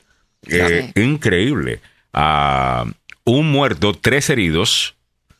Y dicen por acá, how low can you be? Eh, citando no sé a quién. Pero me parece increíble que al mediodía, esto sucedió a eso de las 12 y 15 del mediodía, a plena luz del día. Cuando estaban atendiendo al funeral. O sea. ¡No! Estaba en un servicio funerario de una persona que eh, murió asesinada hace un mes, Alejandro, para Mm. que tengas una idea. Y de ahí pasó un tipo y comenzó a disparar. Esto está fuera de control. No. Esto está fuera de control. Ahora, eh, si fue un tiroteo en un funeral, el, el- el lo que sea, a mí me suena eso como que... eh, ¿qui- ¿Quién es la persona que habían matado? Eh, no, em, bueno, no estoy muy segura de eso. Lo que sí, la policía dijo que era un hecho eh, que no era al azar, que era, una, una- era como con un blanco. Sí, porque no, estoy diciendo que yo no sé quién es la persona que habían matado, obviamente, pero en un funeral... know, Eh, o sea, la suena como que son miembros de un grupo, son miembros de, de- de un grupo y la misma gente que mataron a ese están buscando matar a los otros miembros del grupo. Es desde aquí afuera lo que yo puedo a- asumir, a lo mejor estoy completamente equivocado, eh, pero y no creo que por ahí es que va la cosa. Si, si son mafiosos matando mafiosos, bueno, pues está bien. Eh, You know, whatever. Eh, pero, óyeme, plena, a plena luz del día, 12 y 15. 12 y 15. O sea, la gente está saliendo a almorzar. Es, es una locura, es una locura. El que habían asesinado en marzo es un- una persona de 29 años, eh, a- afroamericana, y, pero mm, no han dicho más detalles. Ahorita están en busca de sospechosos, ¿no? Está buscando sospechosos de este tiroteo fuera de la funeraria en el noroeste. Am, El jefe de la policía ayer estuvo en una conferencia de prensa, Robert Conti, dijo que se parece a un tiroteo así dirigido, pero no se sabe por qué. Tampoco se sabe ¿Por si hubo sabrá? solamente una persona que disparó o varios. Eh, Era como un los- drive-by shooting. Sí. Hace parecido, tiempo, sí. hace tiempo que no escucho el término drive-by shooting. Me recuerdo en los shooting, 90 yeah. eso era, olvídate. Eh, Les voy a poner ahí la descripción por si acaso, ¿no? Puede ser de repente que nosotros podamos, o sea, si alguien ve esto, No sé. están buscando a, a un auto blanco descrito como, aquí lo tenemos, descrito como Lexus, ah, con posibles daños en la parte inferior de la puerta del pasajero delantero. Así que, bueno, si alguien Oye, tiene hablando información de sobre eso, esto, hay que yo, yo tengo información eh, o quiero hacer lo mismo con un crimen menos importante. Eh, pero sí sucedió ayer, a ver si lo puedo, eh, si lo puedo encontrar acá. Tú sabes que aquí en, acaban de hacer un nuevo gimnasio eh, de, Ya. la, de la comunidad. El que me enseñaste, el que enseñaste el otro día. Sí, Ese sí, sí, está absolutamente espectacular. Súper lindo. Súper lindo, ¿Dónde? completamente nuevo. Eh, Es de la comunidad, de, de acá de, de, de Urbana, de Villages o, Oh, o- o right. Urbana, donde, donde vivo yo. Y, y básicamente, o sea, esto está abierto hace, si acaso, dos semanas. Pues ayer se apareció alguien y, y destrozó parte del lugar Oh, my. solamente por molestar. O sea, solamente por, por Oye, y ese es un barrio bien tranquilo. Es súper tranquilo, pero los tienen en foto. Espérate, no puedo abrir la bendita foto en Ya. este momento, pero los tienen Pero- en foto. Tenían un, un- era un ah, Mercedes-Benz amarillo convertible, sin placas. Eh, no eran jovencitos, jovencitos. La persona pareciera que tenía veintipico de años y su acompañante no se, no se ve mucho. Y entraron simplemente a, a, a dañar Vandalizar. o sea, a simplemente- vandalizar, por querer vandalizar. El sitio está absolutamente nuevo eh, y tal cosa. Y quería publicar la foto, pero no, no me. Por si acaso alguien eh, sabe, y aquí hay bastante gente eh, latina que vive a- a- acá, que lo más seguro ya, ya saben, de, del nuevo gimnasio allí en. um, se llama eh, Stone. eh, ¿Cómo es? Se llama Stone Barn uh, Community uh, Center. O sea, la gente, porque no tiene más nada que hacer. Increíble. Bueno, iba a tratar de ayudar a buscar los eh, malhechores, eh, pero no encontré la foto. Óigame. Pero espérate. Ajá. O sea, eh, ah, perdón que te interrumpa. Dime. Pero si estamos en el lado de crimen y de, de malhechores y de Ajá. bancos, ¿vas a hablar sobre el otro banco? De, de Arlington. Ah, correcto, claro que sí. Eh, hablemos de eso, don Samuel Galvez. Eh, cuénteme sobre esta joyita a este hombre que, bueno, se, se Ya. atrincheró en un banco en Arlington. El Wells Fargo fue. A ver, ¿qué pasó allí, Sí. Samuel? La situación de toma de rehenes ayer en eh, una sucursal de la West Fargo en Arlington terminó felizmente sin que nadie resultara herido. Y la policía tiene al sospechoso y tristemente le tengo que decir que es un hombre de apellido hispano que vino de Carolina del Norte. El incidente ocurrió alrededor de las 4 y 30 de la tarde. Las autoridades ordenaron al sospechoso que saliera del lugar de donde se había trincherado y eventualmente dijeron que cumplió la orden. No se reportaron heridos y la policía a- hasta el momento no encontró ningún arma porque dijo, eh, yo tengo un arma y, y lo, lo que quiero es que eh, me den plata, me den dinero. ¿Sabe qué? Eh, este, este- este señor, eh, eh, este señor, eh, como ustedes lo pueden observar, Mm. eh, en la fotografía cortesía de WJLE, ahí este señor fue el que causó todo este revuelo a sabiendas de que la, el país estaba en una situación Está tensa por lo ocurrido. Mm. No tengo idea, tú, no tengo idea, pero esto fue lo que ocurrió en, eh, en una sucursal de la West Fargo ayer en, en Arlington, Virginia. Triste, lamentable, ha sido acusado de varios delitos y ahora está metido en un lío, pero gigantesco a nivel eh, judicial, Mm. porque eh, entrar a un banco, decir, tengo un arma y quiero que me den dinero, y ustedes se quedan aquí conmigo. Es secuestro, es asalto, es portación de armas. Está Eh, con todo. Sí, pero no tenía arma. Eh, de repente el hombre estaba más borracho que, que una cuba. Eh, pero eh, eh, tristemente esto fue lo que ocurrió el día de ayer, Alex, en, en esta sucursal de la West Fargo en Arlington. ¿A qué hora pero- fue esto?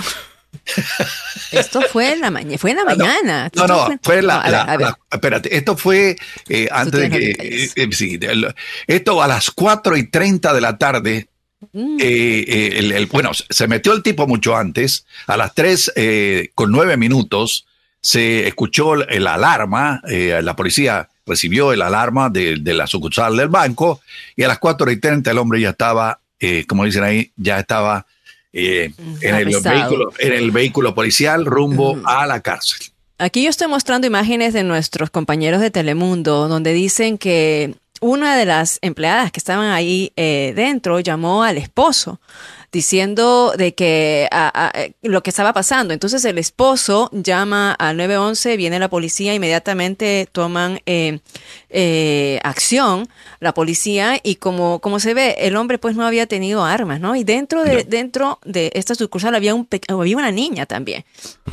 Y, y por aquí Telemundo tiene eh, la entrevista con, con, con el esposo que llamó. Vamos a ver. Ujú. llamó y me dijo que llamara a la policía. Ella lloraba, gritaba. Yo llamé a la policía e inmediatamente llegaron. Estoy feliz de que mi esposa y mis hijos estén bien. Una mujer morena fue la que salió y fue la que empezó a pedir auxilio, me imagino. Ajá. Y eso fue lo... De ahí rodearon todo aquí los policías. Bien. A esta hora los familiares. Chacho, ¿usted piensa realmente que usted de- puede robar un banco así de fácil hoy día? Eh, Estás loco, man. o sea, usted está viendo demasiadas películas, señores. Sí. Eh, sinceramente, ¿sabes lo rap? Especialmente en Arlington, ¿tú sabes cuál es la, la cantidad de policía por población en, en, en, en Arlington? ¿Tú me Es que él entiendes? viene de Carolina del Norte, ¿Tú no sabes lo difícil pues. que es salirte de ahí? Eh, también con todas las calles que van one way y la, y la otra cosa. O sea, eh, eh, est- estás en Arlington. What the hell's wrong with you? Eh, Yeah, ¿Tú me man. entiendes? O sea, no seas bru- O sea, es obviamente un animal este. O sea, ah, y bien que lo, que, lo, que lo agarraron. O sea, me parece tan... Es increíble. Bueno, obviamente, eh, en, en WTOP tienen este segmento Knuckleheads in the News. Yeah. Eh, ¿No? Y, y esto es básicamente lo que es el tipo. O sea, el tipo realmente pensó, voy a pensé". entrar allá y voy a robar un banco. Eh, al final se cortó un poco la comunicación. ¿Estaba armado o no estaba armado? No, no, no, tenía, no, él dijo que tenía un, ar- un menor arma. Ajá. de Eso fue, lo que dije. Gracias. Al parecer, a personas mira. que alertaron a la Ahí policía, se lo lleva. de la policía, cinco Sí, personas, o sea. cuatro Ahí se- ahí adultos va. y un menor de edad que le y que lo tenía secuestrado con un arma que nunca, que, que nunca existió. Santo Pero gracias a. Dios que fue una, una situación como esa. ¿Tú te imaginas el pánico de las personas habiendo experimentado, oh, Yeah. o sea, estamos frente a una masacre en Kentucky y ahora una situación como esa acá? Jesus Ay, Christ. Carlos, ¿de qué te Espérate, ríes? este- El comentario. El comentario de George dice, a este le pasó como la película de Jim Carrey cuando fue al banco y se encontró con los vecinos. Está hablando de Fun, fun with Dick and Jerry. Eh, No, no, Dick and, and Jenny. Fun with Dick and, No and. Jenny, creo que se llama la película. Qué graciosa es esa película. O sea, esto, esto viene después del 2008 cuando se cae la economía y él estaba haciendo un montón de plata, de repente lo pierden todo y pues esposa y esposo deciden, bueno, vamos a empezar a robar el banco porque no te- tenemos, o sea, nos están quitando la grama, nos están quitando los muebles, Aquí, nos están quitando todo. Ah, Fun with Dick and Jane, Fun with Dick and Jane. Jane, esta, yeah. eh, esta es No la he visto, eh, no la película. Con la misma que hace el, el papel de Madam Secretary. ¿Cómo es que se llama ella? Que tiene un nombre eh, que me fascina. Es, ella es súper graciosa y puede hacer, you know, eh, ¿cómo es? Eh, papeles muy serios como Madam Secretary. Pero Yeah. es excelente comediante. Obviamente Jim Carrey es una bestia. Yeah, ¿no? Esa película está buena. Es del 2005, ¿es esta? 2005. Del sí. 2005. Ya, Peter cuando empieza a bajar el, media, el- ya. Él estaba, creo que metido en real estate, una, era una cosa como es. Súper. Ay, Dios. Angélica Carrillo dice: I love that movie. Eh, Luz Online One dice: Era un hombre que robó a un pueblo en Canadá más de 30 veces. Finalmente lo atraparon después de más de 10 años. Eh, la película de Bandit. eh, Ah. eh, muy bien, sí. Esa es la que. mm, Ah, con Josh Duhamel. Yo pensaba que estaba hablando de una en la que sale. mm, ¿Cómo es que se llama este actor súper famoso? Eh, Samuel eh, está en eh, la película All the President's Men. Um, este hombre. Dustin Hoffman. eh, Dustin Hoffman y. ¿Cómo es que se llama? Ah, contra este tipo súper clásico. Antes de Brad Pitt, este era el Brad Pitt de, la, de, de Hollywood. Este. ¿Cómo es que se llama él? Que también hace el festival Redford. este. Robert, Robert Redford. Redford. Robert Redford. Robert Redford. Eh, es con Robert Redford. eh, una que también es de un la- ladrón de, de bancos, pero obviamente muy inteligente. Y, y, y él nunca, creo que si me recuerdo bien de la película, nunca realmente estaba armado. Él, él siempre insinuaba cosas que podrían suceder, pero siempre era utilizando la mente. Cosa que este charlatán de, de Arlington aparentemente no tenía. Claro, ve usted cómo nosotros damos la noticia de esta manera. Así una noticia también para sacarle un poco de sonrisa, por favor, Así no nos es. estresemos tanto. Así que, Total. pero pudo haber sido, pudo haber tenido un final eh, horrible si es que este tipo pues hubiera estado armado, ¿no? Pero bueno. ahí- no, ahí incluso, mira, yo no sé si él tiene un problema you know, mental, está pasando por un problema, qué sé yo. A lo mejor es un drogadicto, necesitaba algo y dijo, bueno, no tengo ningún otro chance de hacer. O sea, no tengo ninguna posibilidad. Esto es lo último que tengo que hacer. No tengo la menor idea que estaba dentro de la cabeza de ese tipo. Pero pudo haber terminado muerto. Porque Sí, cuando sí. la policía Ah. llega y tú le has dicho que estás armado y tienes rehenes, Y tú sí, haces un movimiento raro, van a disparar. Sí, Y con razón. O sea, porque se tienen que proteger a la gente, se tienen que proteger ellos. O sea, que pudo terminar mucho peor eh, todo esto. Toca el tema de Enron. Ajá, era de Enron, era eso. eh, el- el- la Ah, compañía. Enron, correcto. En la donde- caída de la... La caída de Enron en el 2005, eso era, correcto. Oye, en donde, así bien- eh, muy, muy buen tema. Enron, esta super compañía, que era vista como un ejemplo a seguir. Que tenían esta manera de hacer a- accounting, en donde podían poner ahí lo que les daba la gana. Eh, y un gran fraude. Amiguitos de George W. Bush, by the way. Eh, esa, eh, esa gente. Y, y- y- y de Dick Cheney. Eh, total. Miguel Ángel Sosa dice, ese segmento fue patrocinado por Cinemas Metropolitan, total. Oye, pero parece, parece este otro, parece que viene de película, pero no es película, es de la vida real. Esta de acá. Ana Alex. Guzmán dice, tomó mucho Trump Power y se creyó invisible este loquito. Ah, eh, dice, dice Lori... Va- ok, háblame de esto. Este caso me pareció interesante. Número uno, me parece horrible, obvio. Estamos hablando de dos padres que han matado a sus niños. Vamos a empezar. Mira, mira lo que pasa. Esta, la que estamos mirando es Lori Bowell, que es eh, eh, eh, perdón, eh, que junto a su esposo, Chad Dable, ah, aparentemente pertenecían a un culto Yeah. apocalíptico.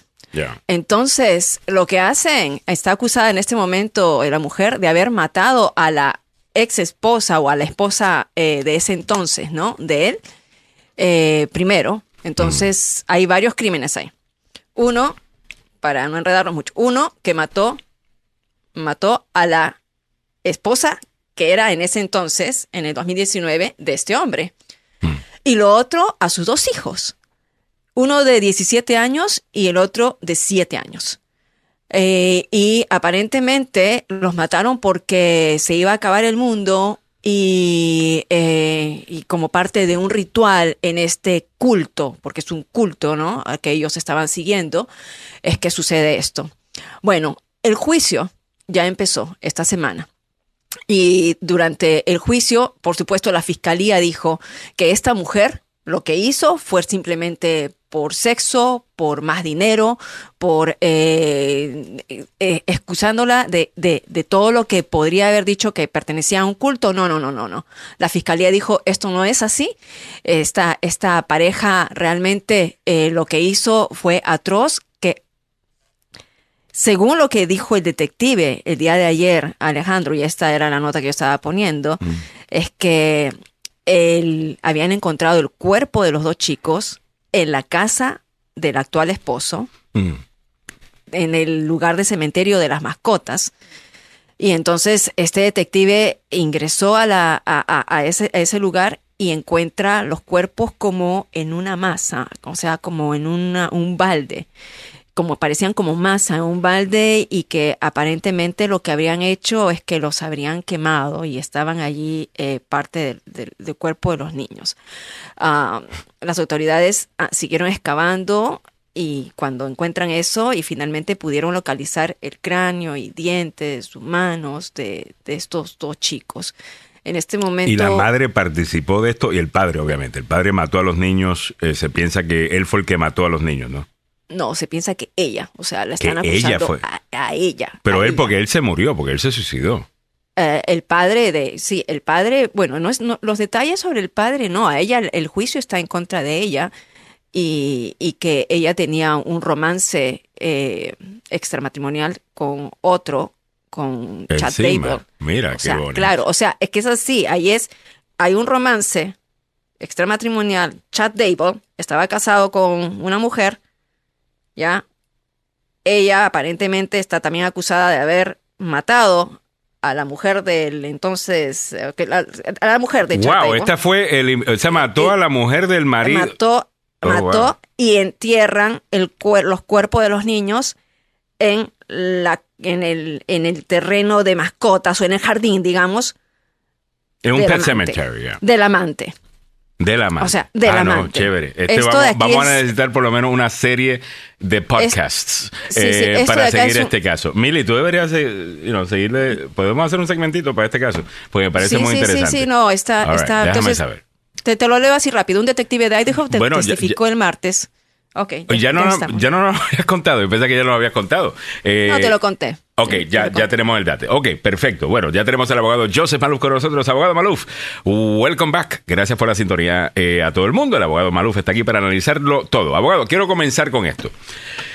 El, el fiscal de Nueva York que está enjuiciando a Donald Trump está peleando, está metiendo el jab a Jim Jordan. Eh, y a los republicanos del Congreso que querían básicamente como que interferir en su investigación en el caso eh, en Nueva York. Él ha demandado para que los republicanos lo dejen en paz.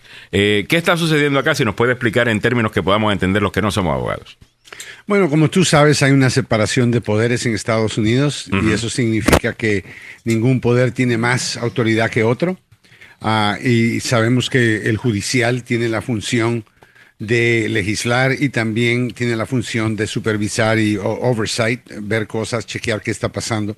Pero en áreas federales, este es el gobierno federal que, porque eh, Jim Jordan es muy aliado al expresidente Trump, uh -huh. quiere utilizar su posición como jefe del comité para tratar de forzar algún tipo de interferencia en la en, la- en los cargos criminales estatales que un fiscal estatal ha puesto. Ahora, el fiscal estatal ha dicho que esta investigación ha gastado 5 mil dólares de fondos federales nada más, el resto lo ha pagado el Estado, pero aunque fuera todo financiado por fondos federales, no es la función del legislativo interferir con el trabajo que tiene el Ejecutivo, que es acusar y hacer acusaciones. Y el Ejecutivo, en este caso, siendo un fiscal estatal, no está sujeto a este tipo de supervisión congresional. Por eso es de que en vez de esperar a que lo siguieran hostigando con supinas y todo el Departamento del Congreso de Jim Jordan, él presentó una demanda el día de ayer en una corte federal en Nueva York, en el Distrito Sur,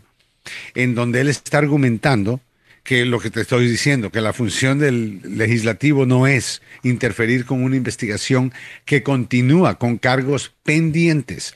Eso eh, de otra forma se llamaría obstrucción de De justicia. Pero porque lo está haciendo el presidente de un comité congresional, le vamos a llamar una investigación legítima del Congreso. No es así. Entonces, él está poniendo una demanda pidiéndole al juez esencialmente que de- ordene lo que, le lo que le llamamos un injunction, que es ordenar que cierto partido, parte en este caso eh, sería el Jim Jordan mismo, que deje de eh, utilizar eh, el gobierno para tratar de forzar una interferencia con una investigación pendiente. Ah, creo que es una manera agresiva de responder, pero creo que es necesaria. De otra manera le van a seguir, van a, porque trataron de supinar ahora a una eh, fiscal que trabajaba para Bragg, que no renunció porque Bragg no quería ponerle cargos a Donald Trump. Así que no entiendo la lógica más que querer interferir en algo que todavía está Ujú. desarrollándose y está en puro litigio. Ya. Eh, anoche, abogado eh, y Ale- Alejandro Emili, adivinen quién estuvo en el programa de Tucker Carlson. Eh, Donald, No Donald, Donald. Trump. Sí, yeah, yeah, yeah. eh, entonces, ahí. Well, it was a horrible thing because I did nothing wrong. Ok. Ay, Dios. Horrible. ¿Por qué le- Es horrible porque no hizo Charlatán. nada, nada malo. Él confía que la gente no lee, que la gente no sigue las noticias. I got you.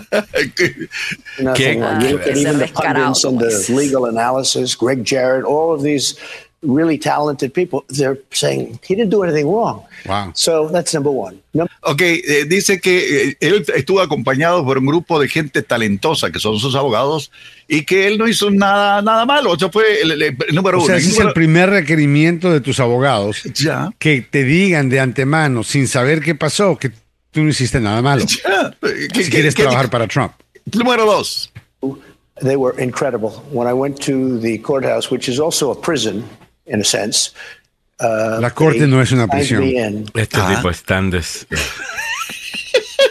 Pero eso. eh, Él lo hace para pedir usa, dinero, él quiere claro. hacerse el Ya, sufrido. Ya. Ya. Eh, y volvió a hablar de lo mismo. Volvió, volvió a hablar eh, de manera positiva de Xi Jinping, del presidente de Dijo que Xi Rusia. Jinping y dijo que Putin y dijo que Kim Jong-un eran top of the line, la parte más alta de todas las mejores personas del mundo.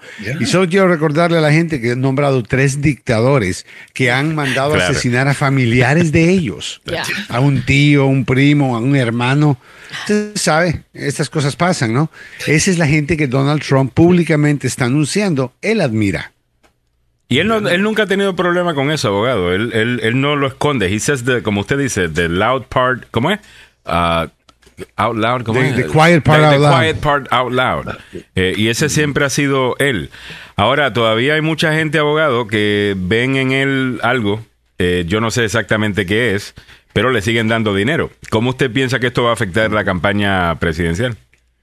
Bueno, eh, tú no sabes esencialmente cómo la gente va a seguir esto, pero en mi opinión, creo que eh, mientras más eh, vemos problemas que Donald Trump tiene y en dos semanas comienza el juicio de, de civil por haber alegaciones de que violó a esta señora, entonces tenemos, para mí, va a perder más y más de los independientes, va a perder apoyo y va a quedarse con un grupito que no matter what van a seguir con él. No importa Pero está lo que él pidiendo un atraso, este abogado. Ahora resulta que el abogado de Trump está pidiendo atrasar precisamente ese juicio un mes más. O sea, porque Bueno, supuestamente eso- estaba, estaba supuesto empezar el 25 de abril. Ok, pero eso no va a cambiar el hecho de que eh, en los siguientes 12 meses vas a ver una serie de consecuencias legales caer encima de Donald Trump, al mismo tiempo que él está en el medio de la campaña. Así es. No puede un- ser, no se puede ver bien. Si tú me vas a decir a mí, El micrófono, a ver si... Sí, el micrófono, abogado, está como, como que sucio, creo que el cable o algo. Eh, si podemos desconectar el cable y volverlo a conectar, eh, y yo creo que ya con eso se debe arreglar. Ok, abogado Maluf. Eh, ya mismo... lo- Déjeme ver ahora. sí, abogado. ¿Está bien? Continúe, disculpe. Ok. Habla del Trump y ya le ponen la interferencia. Sí, Sí, ya mira, ruso interferencia de Trump. Seguro que fue el, el abogado Tapioca. Sí. Ah, yo Tapioca. Yo tapioca. Eso, eso tiene que ser horrible, abogado, porque él está en video argumentando en contra de su cliente hace cinco años en una entrevista en CNN o en MSNBC y ahora lo tiene que defender y se ve tan se ve tan hipócrita, se ve tan doble cara, se ve tan eh, ¿Qué, qué hay Esa que es la gente que él busca, you know, gente que le dice lo que él quiere escuchar. El tipo se mira como que pertenece en un equipo de lucha libre, ¿no? sí, total. O es parte de, de los abogados, qué sé yo, de, de el, el Teflon Don, ¿cómo que se llamaba? De John Sí, Gatti. Roy Cohn. Eh, Roy Cohn, John Gatti. Hey, how you doing? Él está buscando a Roy Cohn. Él lo sigue Esto buscando al es descarado más grande del mundo. Ay, Dios. Eh, Roy Cohn, el, el, el abogado, su primer abogado, ¿no? Sí, Eh, su de- primer y de- favorito abogado. Porque era un tremendo HP. Ese, ese le hacía la vida imposible a quien fuera. A- Le hacía la vida imposible a homosexuales Y él, era, homosexual. homosexual. Totalmente. Digo. Increíble. Abogado, vamos caminando para adelante con otros temas que tenemos acá eh, para la audiencia. Vámonos con uno que es local. En Montgomery County estábamos viendo de que hay una controversia allí eh, y estoy buscando el artículo y se me escapa, eh, lo, lo voy a encontrar ya mismo. Eh, el artículo de The Washington Post que dice que algunos tengo. padres en DC, eh, digo en, en Montgomery County, Montgomery. están molestos. Ah, ya sé por qué me confundí. Es que entré a buscar el artículo y me encontré con un titular que decía DC Housing Directors $41,250 bonus at issue in council hearing en DC y me llamó la atención. No sabía que le pagaban un bono de 41.250 dólares al director del Departamento de Vivienda del distrito, no el del nivel federal, del distrito. Ya. Una mujer. 41.250 pesos. Ya. Oye, el sector mujer. público está mejor que el sector privado con estos bonos que están dando. Eh, me voy a tener que ir al sector público. Eh, Al y- igual que en Argentina. óyeme, Wow. eh, lo- Es un bono. solamente he visto el titular, no he leído la historia completa, eso no- déjame no comentar mucho. Eh, pero Samuel, no sé, esa debería estar en tu lista ahí, ponle la mirilla, porque Sí, cómo no. Porque Eh, no, eso- digo, y te digo que se suponía que eh, a ella la estaba investigando, a la oficina que ella dirige, porque es una mujer, eh, la estaba investigando el Departamento de la Vivienda porque habían acusaciones en contra de funcionarios de esta oficina, incluyéndola, por eh, malos manejos. Mm. Y, en- y después de todo este rollo, aparece dice, le dieron un bono de 41 mil dólares. Qué O sea, bonos típicamente otorgados cuando una persona hace un trabajo excepcional. Súper. Completamente fuera de lo, lo que se esperaba. Ya. No al Pero- revés. Oh my God. Eh, Pero bueno. Y me Corrupción parece. gobierno. No sé, eso yo creo que hay que investigarlo. Eh, también tenemos video. Bueno. Wow, qué bueno este Washington Post de hoy. Disculpen, no había entrado a- hasta, hasta ahora. Mili, eh, si podemos buscar la, la, la nota, el link que, que había Sí, enviado. ahí está, te lo puse en privado. Ok, all right. Y Pero lo tenemos lo- acá. Eh, básicamente, algunos padres abogados se están quejando de que ahora los, a los padres no se le va a permitir decidir si quieren que a sus hijos le enseñen unos libros que vienen con personajes LGTBQ. Algo que antes hacían. Eh, le mandaban un comunicado a los padres, mira, vamos, estos libros van a estar disponibles, es posible que su hijo, un maestro, quiera utilizar este libro para enseñar algo o para leer o lo que sea. Hay dos libros en particular que el artículo de Washington Post eh, menciona. Uno es una niña, eh, estos son para niños entre kindergarten y octavo grado. Uno de los libros es de un personaje transgénero que está teniendo dificultad eh, transicionando, no sabe cómo hacerlo, no sabe cómo se siente y es que quiere transicionar, ¿verdad? Eh, y el otro es de una muchacha que aparentemente es lesbiana, aunque podría estar en kinder primero, segundo, tercer grado, y tiene un crush, le gusta una amiguita. Está enamorándose de, de la amiguita y, y no sabe cómo decirlo porque es lesbiana. Yo personalmente, pues, yo creo que las lesbianas, los gays, yo creo que eso siempre ha existido. Eh, yo creo que está de lo más bien. Yo creo que decirle a un niño que a lo mejor está confundido, que a lo mejor estás en el sexo equivocado, creo que es un poquito más fuerte, específicamente cuando estamos hablando ahora en algunos lugares de querer em- empezar las operaciones antes de que lleguen a la pubertad. eh, para que sean más efectivas en cambiar el sexo. Creo que hay un montón de padres abogados que a lo mejor la ciencia en 10 años nos dicen, hey, este es el camino correcto, no hay nada malo con hacerlo, pero creo que para mucha gente está yendo demasiado rápido, abogado. Y yo siento de que va a haber un backlash y quien se va a aga- agarrar el cantazo y quien se va a beneficiar de ese backlash va a ser Donald Trump.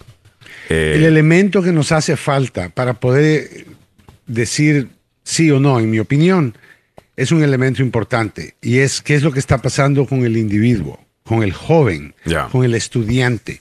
Ahora, no me- como tú mismo reconoces que homosexuales han existido siempre, entonces niños que están pasando por sus dudas, que están pasando por situaciones extrañas para ellos, que se ven diferentes en la manera en que se expresan los amiguitos, los amigos de ellos o los otros varones.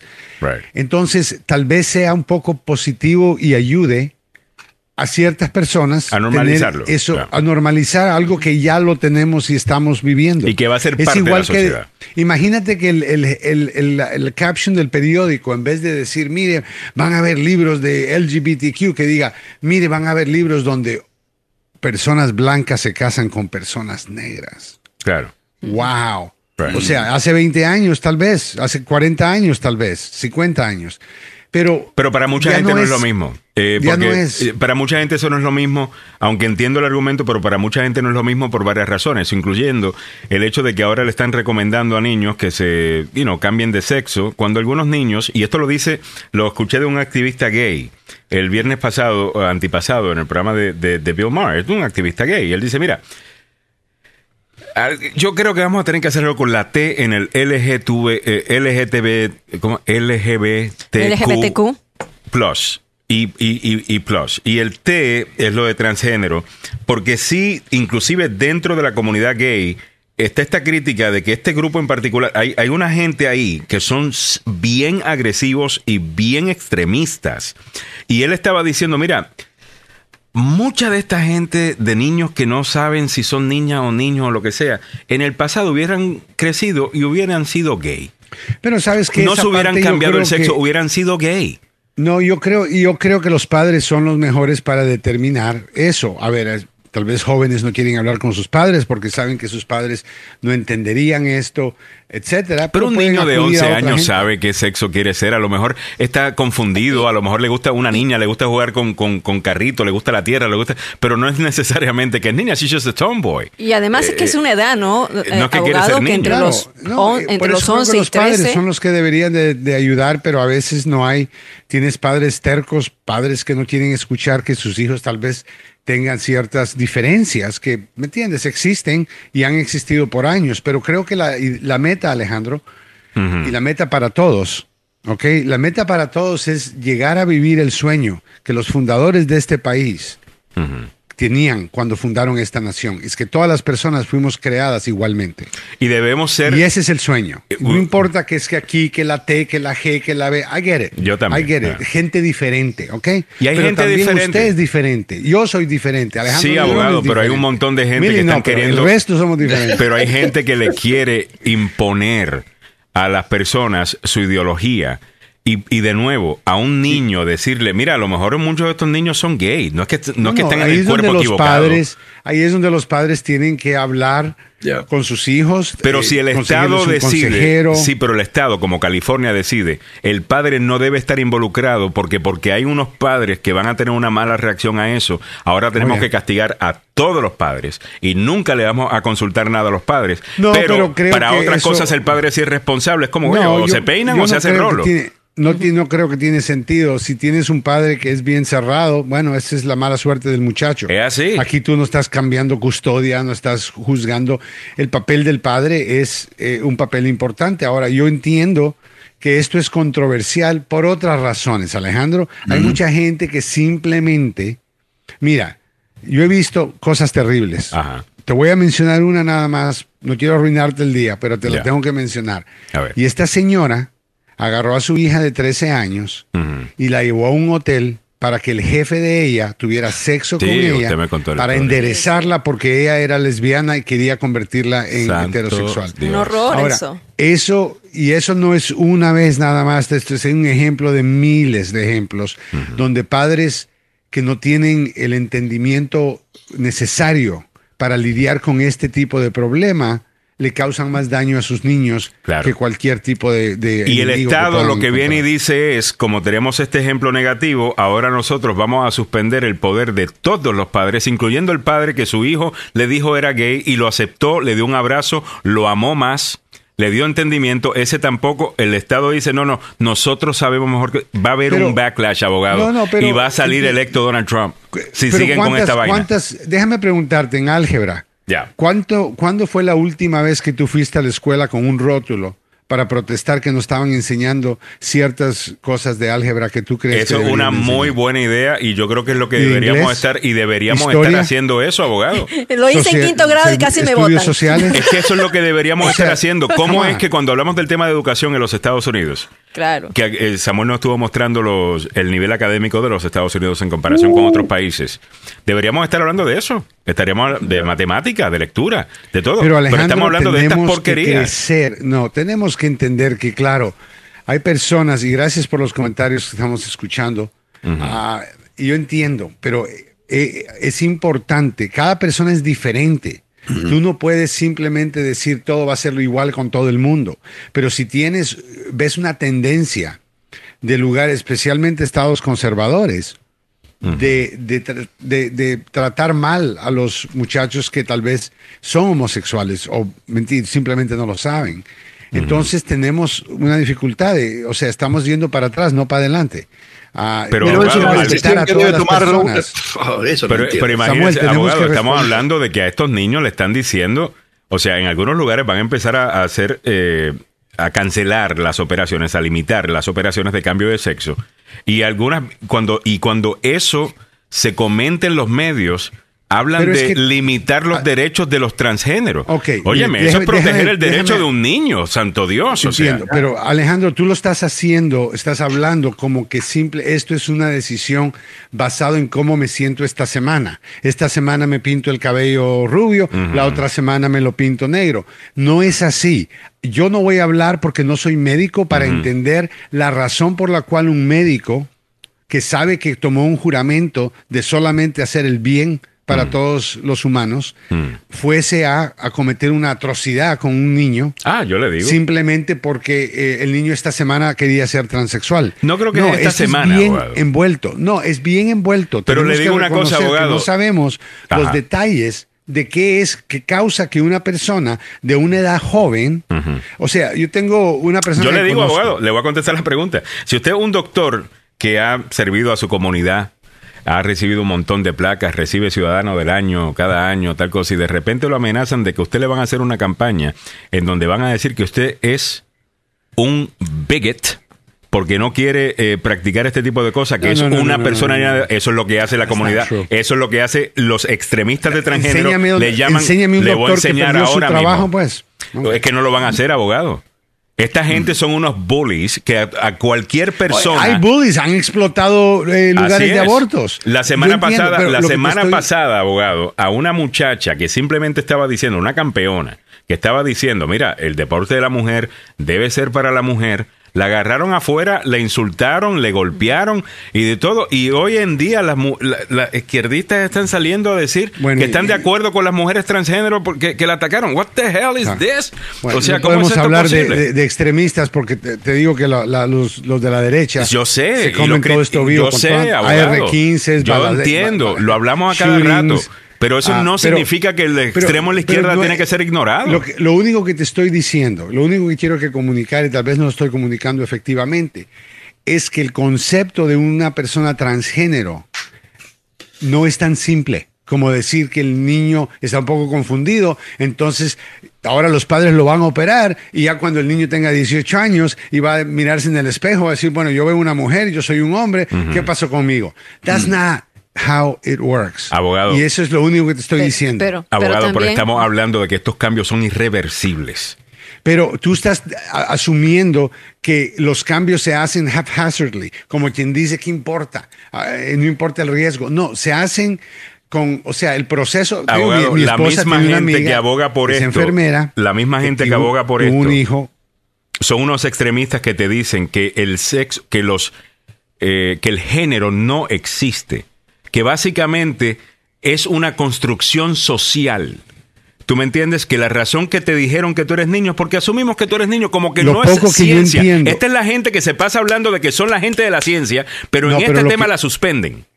Lo que yo entiendo es que la persona que quiere cambiar de género Mm. se siente que su mente está en el cuerpo equivocado. Eso es dysphoria. Y Yo entiendo eso. Eh, eh, Body dysphoria. Lo hemos estudiado acá y lo entiendo. Yo no dudo que eso sea y otras cierto. cosas que yo no conozco suficiente para poder decirte y criticar qué es lo que la gente está haciendo. Lo único que sé es que no importa si ya sea que el muchacho o la muchacha sean homosexual, bisexual, no sexual, que aparentemente hay un término para eso también. Hay todo tipo de cosas, que, que respetemos uno al otro. Y Eso es defini- todo. yo Pero estoy también que de respeten a los padres. Pero que Eh, pero que respeten a los padres también. que respeten a los padres, ¿no? Porque, y creo que eh, eso sí se sabe, o sea, el que es padre, el, A- el a padre de un ten- adolescente, o el padre de un adolescente sabe que entre los 11, 13 y 14 años todavía el chico está justamente explorando. Eso es normal, porque las hormonas se están desarrollando. adulto, Entonces, Pero, pero Samuel, que la persona lea un libro de educación, un libro académico, o que no estoy hablando de algo, de, de- de un culto, no estoy hablando de, de propaganda para tratar de persuadir a personas a que cambien su, su género. Estoy hablando de libros académicos. Sin irse a extremos, porque en la mañana mostramos el caso de una señora en California, donde en California está la ley de secreto. O sea, haces las cosas en secreto sin que le digas a tus padres. Entonces, esta chica de 11 años que estaba en sexto grado, estabas en una, eh, todavía en una escuela primaria, va con el consejero y dice, mira, yo creo que tengo tendencias de hombres, no sé. Y entonces el consejero le dice, bueno, te voy a ayudar a transicionar sin que lo sepa la madre. Y la madre luego pasa, en la familia hay un proceso de, de cir- circunstancial. eh, Transicionar no abogado necesariamente con la operación, sino transicionar para los records. Eh, so básicamente le cambiaron el nombre y eso. Adelante, Emily. Sí, y entonces aquí tenemos a la madre, no sé si tenemos tiempo para poder eh, mostrar el video o Dale. Tenemos tiempo. Entonces, aquí está la madre ante la junta escolar, ¿no? My name is Aurora Regino, and I am the mother that filed the lawsuit in federal court against Chico Unified for transitioning my daughter without my knowledge. I'm here today to tell my story so parents and the public know what is going on in our schools. Last year, my 11 year old daughter was in elementary school here at Chico Unified, and her elementary school transitioned her from female to male behind my back. Shortly before this happened, my father had recently passed away, and I was diagnosed with breast cancer. My daughter was distressed and began questioning her sexuality, so she decided to reach out to a wellness counselor at her elementary school. The day my daughter shared her guidance, shared with her guidance counselor that she felt like a boy, the counselor immediately affirmed this new identity. From then on, the counselor continued to have one-on-one meetings with my daughter without my knowledge. During one of those one-on-one meetings, my daughter told the counselor she wanted to tell me about her new identity. The counselor ignored her requests and did nothing to support her in letting me know what was going on at school. Throughout her transition, my daughter changed very quickly, was bullied, and as a result was very unhappy. And because her school kept this transition a secret from me, she was on her own. I'm a busy working mother, just like the rest of you. Before this happened to our family, I would have not believed this was going on in our schools, especially at the elementary level. Ok, so esa es la madre diciendo, mira, de- me cambiaron el sexo de la, del- de la niña, ni siquiera me dijeron, y en California ni me pueden decir porque el, pa- el, el Estado es el quien toma la decisión y no el padre. Oye, Ok. ¿qué es esto? Eh, China. Bueno, yo, yo no entiendo cuál fue la razón por la cual el Congreso Estatal y el gobernador firmó esto en ley. Claro. Tal vez te- hay justificación, tal vez hay un montón de padres que están abusando de sus hijos porque ellos han querido buscar ayuda con sus padres, porque es la única persona con la cual pueden hablar este tipo de conversaciones. Y te puedo poner 20 mujeres quejándose de- de- al revés de todo. Y lo que entre más y, y el Estado, que es este, eh, este ente que es tan responsable, y que ha comprobado que cada vez que se involucra hace las cosas tan bien, ¿es quien se va a encargar entonces? ¿El Estado? Mira, hay, hay dos personas que se pueden encargar de un niño, un menor de edad. Primero y primordialmente los padres, eso es natural, basado en el Claro. nacimiento. Pero si se pierde confianza con los padres, es el Estado. Yeah, si it. se pierde confianza con el Estado, digo, con, con los padres, claro, si hay una razón, pero de una manera completa, o sea, de una, no te vamos a decir esto. A, a- a los padres. Yo creo que eso es si decirle ley- al padre, quitarle responsabilidad y después nos quejamos de que los padres no son si responsables la- con los niños. Sí, pero si la ley dice eso en California, ¿qué vamos a hacer? Si la persona en California no tiene la obligación de reportárselo a los padres y, lo- y teme porque en este caso los padres no, no, no están siendo, vamos, eh, you know, por lo que escuché es como que los padres eh, eh, no les informaron inmediatamente, la persona está, el joven está lidiando con esto, no le puede, quiere decirle a sus padres, pero no sabe cómo decirlo. Es transicionar a la persona a tener eventualmente una revelación con sus padres para poder vivir como una familia normal. Aquí estamos viendo el comunicado de prensa del el Chico Unified School District Response, o, o sea, lo que ellos han, han- la respuesta eh, de ellos diciendo, el Chico Unified School District consistentemente trabaja en sociedad, Sociedad. con los padres para siempre mantenerlos informados como permitido legalmente. Ahí está el caveat. Eh, Si en California no tienes que legalmente decirle, ellos están diciendo, no, no le decimos al papá porque legalmente no tenemos que hacerlo. No, Eh, yo escuché que la, la manera en que yo leí lo que ella dijo es que eh, el, el joven no podía decírselo a sus padres, ¿ok? Y, no, y hay padres que no le puedes decir esto, Alejandro. Yo creo que uno, un par de oyentes ya mencionaron esto. Ya. Ah, y consecuentemente, si tú como profesor ves que la- el padre o la madre no es una ayuda, pero contrario, ese es el problema. Entonces no te vas a ir corriendo de los padres. I mean, come on. Pero no todos los sentido. padres son necesariamente así. Y yo no creo que deberían, eh, yo creo que deberíamos tener un poquito más de fe. Y esto yo creo que es una diferencia no de, de ideologías, ¿no? Eh, al- al- algunas veces Bueno, que pensamos que, el Estado tiene mejores intenciones que, que un padre. Hay otra gente que dice, mira, el centro de la, de, de la ¿Y quién sociedad te- tiene que ser la familia, no el ¿Y gobierno. quién, te, ¿Y quién te ha dicho que esta persona no trató, que no tratan los trabajadores sociales o consejeros de tratar de envolver a la familia cuando la familia La es madre, flexible? la madre ha dicho que no, que no le comunicaron nada. Entiendo, La madre, pero y de- este la es un en una caso- entrevista, en una entrevista dice que ella apoya a su hija y que le hubiera gustado apoyarla, pero también, eh, también deja claro de que eh, es, es una madre, como dijo, una madre trabajadora, como Claro. muchos. Entonces, Pero, de este- pero el que en la escuela le asesoró, este héroe, eh, en los ojos de él o ella, ah, o heroína, estaba salvando a un niño que su padre le iba a hacer, asumiendo que su madre no le iba a apoyar, la madre quería apoyarla. Bueno, eso no es lo que dijo tampoco Alejandro. Sí, No, Eso no es lo que ella no dijo que yo quiero apoyar a mi hija. es con lo su que le acaba transición. de decir, es lo, es lo que Milagros acaba de decir que ella dijo en una entrevista. Que me Bueno. hubieran dicho yo hubiera apoyado a mi hija. O sea que ella no tiene problema con lo que es, es lo que estaba diciendo. O, o que se cambiara de, de- de- de sexo. Lo que tenía problemas es que no le dijeran eh, y no que no confiaran en, en ella. Ah, Y si la madre es tan buena para tratar de ayudarle, ¿cómo es que no se ganó la, la confianza de su hija? Bueno, para que su hija le pudiera decir. como ella había dicho, estaba ella sufriendo, ella es un single parent, estaba sola, estaba sufriendo de cáncer de la mama y encima de eso estaba teniendo todo tipo de, pro- de, de- problemas. O sea, yo creo que al final del día los padres tenemos que darle por lo menos el beneficio de la duda. Estamos dispuestos a darle el beneficio Yo- de la yo duda al creo que gobierno, por eso al tipo pasaron la pero al ley. padre no. Yo creo que por eso fue que pasaron la No, ley. abogado, en no California pasan las leyes de la misma razón por la cual necesitas 7 mil permisos para poner un panel solar en California, porque ellos piensan que el gobierno lo sabe todo y la gente son un montón de borregos que no pueden tomar decisiones por sí mismos, a menos de que el gobierno te diga, mira, hoy usted va a hacer 1, 2, 3, 4, 5 y 6. Ese es California y por eso la gente está votando con sus pies abandonando ese estado porque no, no, no soportan más lo que está sucediendo Hey. eh, eh, allí. Yo tal vez no me guste tampoco, a mí no me gusta la sobreregulación, entiendo, pero no nos alejemos del tema. El tema era igualdad, respeto a personas diferentes que En nosotros. eso siempre vamos a estar de acuerdo. Y, bueno, entonces no, no hagamos la vida más difícil para personas que, que en particular tienen este problema. Pero no podemos es crear super ciudadanos, abogados, que tienen más derecho que otros a opinar. Porque si tú no estás de acuerdo conmigo, you're a bigot, y yo Mira, un racista, leyes- y quiero- tal cosa quiero la- contra. quiero que la gente entienda, las leyes no son perfectas, las leyes cambian. las leyes son anuladas por cortes muchas veces. Pero entiendan que somos un país de leyes, ¿ok? Y a veces el Congreso pasa una ley y ¿saben qué? Hay un grupito que le va a perjudicar esa ley. Siempre es lo mismo, no importa lo que sea. ¿Por qué cree que no han pasado una reforma de armas? ¿Por qué? Porque no quieren que le vaya a perjudicar al dinero que la NRA y la gente esta de la segunda enmienda gana. Entonces, al mismo tiempo, tenemos una situación probablemente dificultosa, suicidio de niños que no fueron asistidos o nadie les pudo crear confianza para poder hablar con ellos acerca de esto.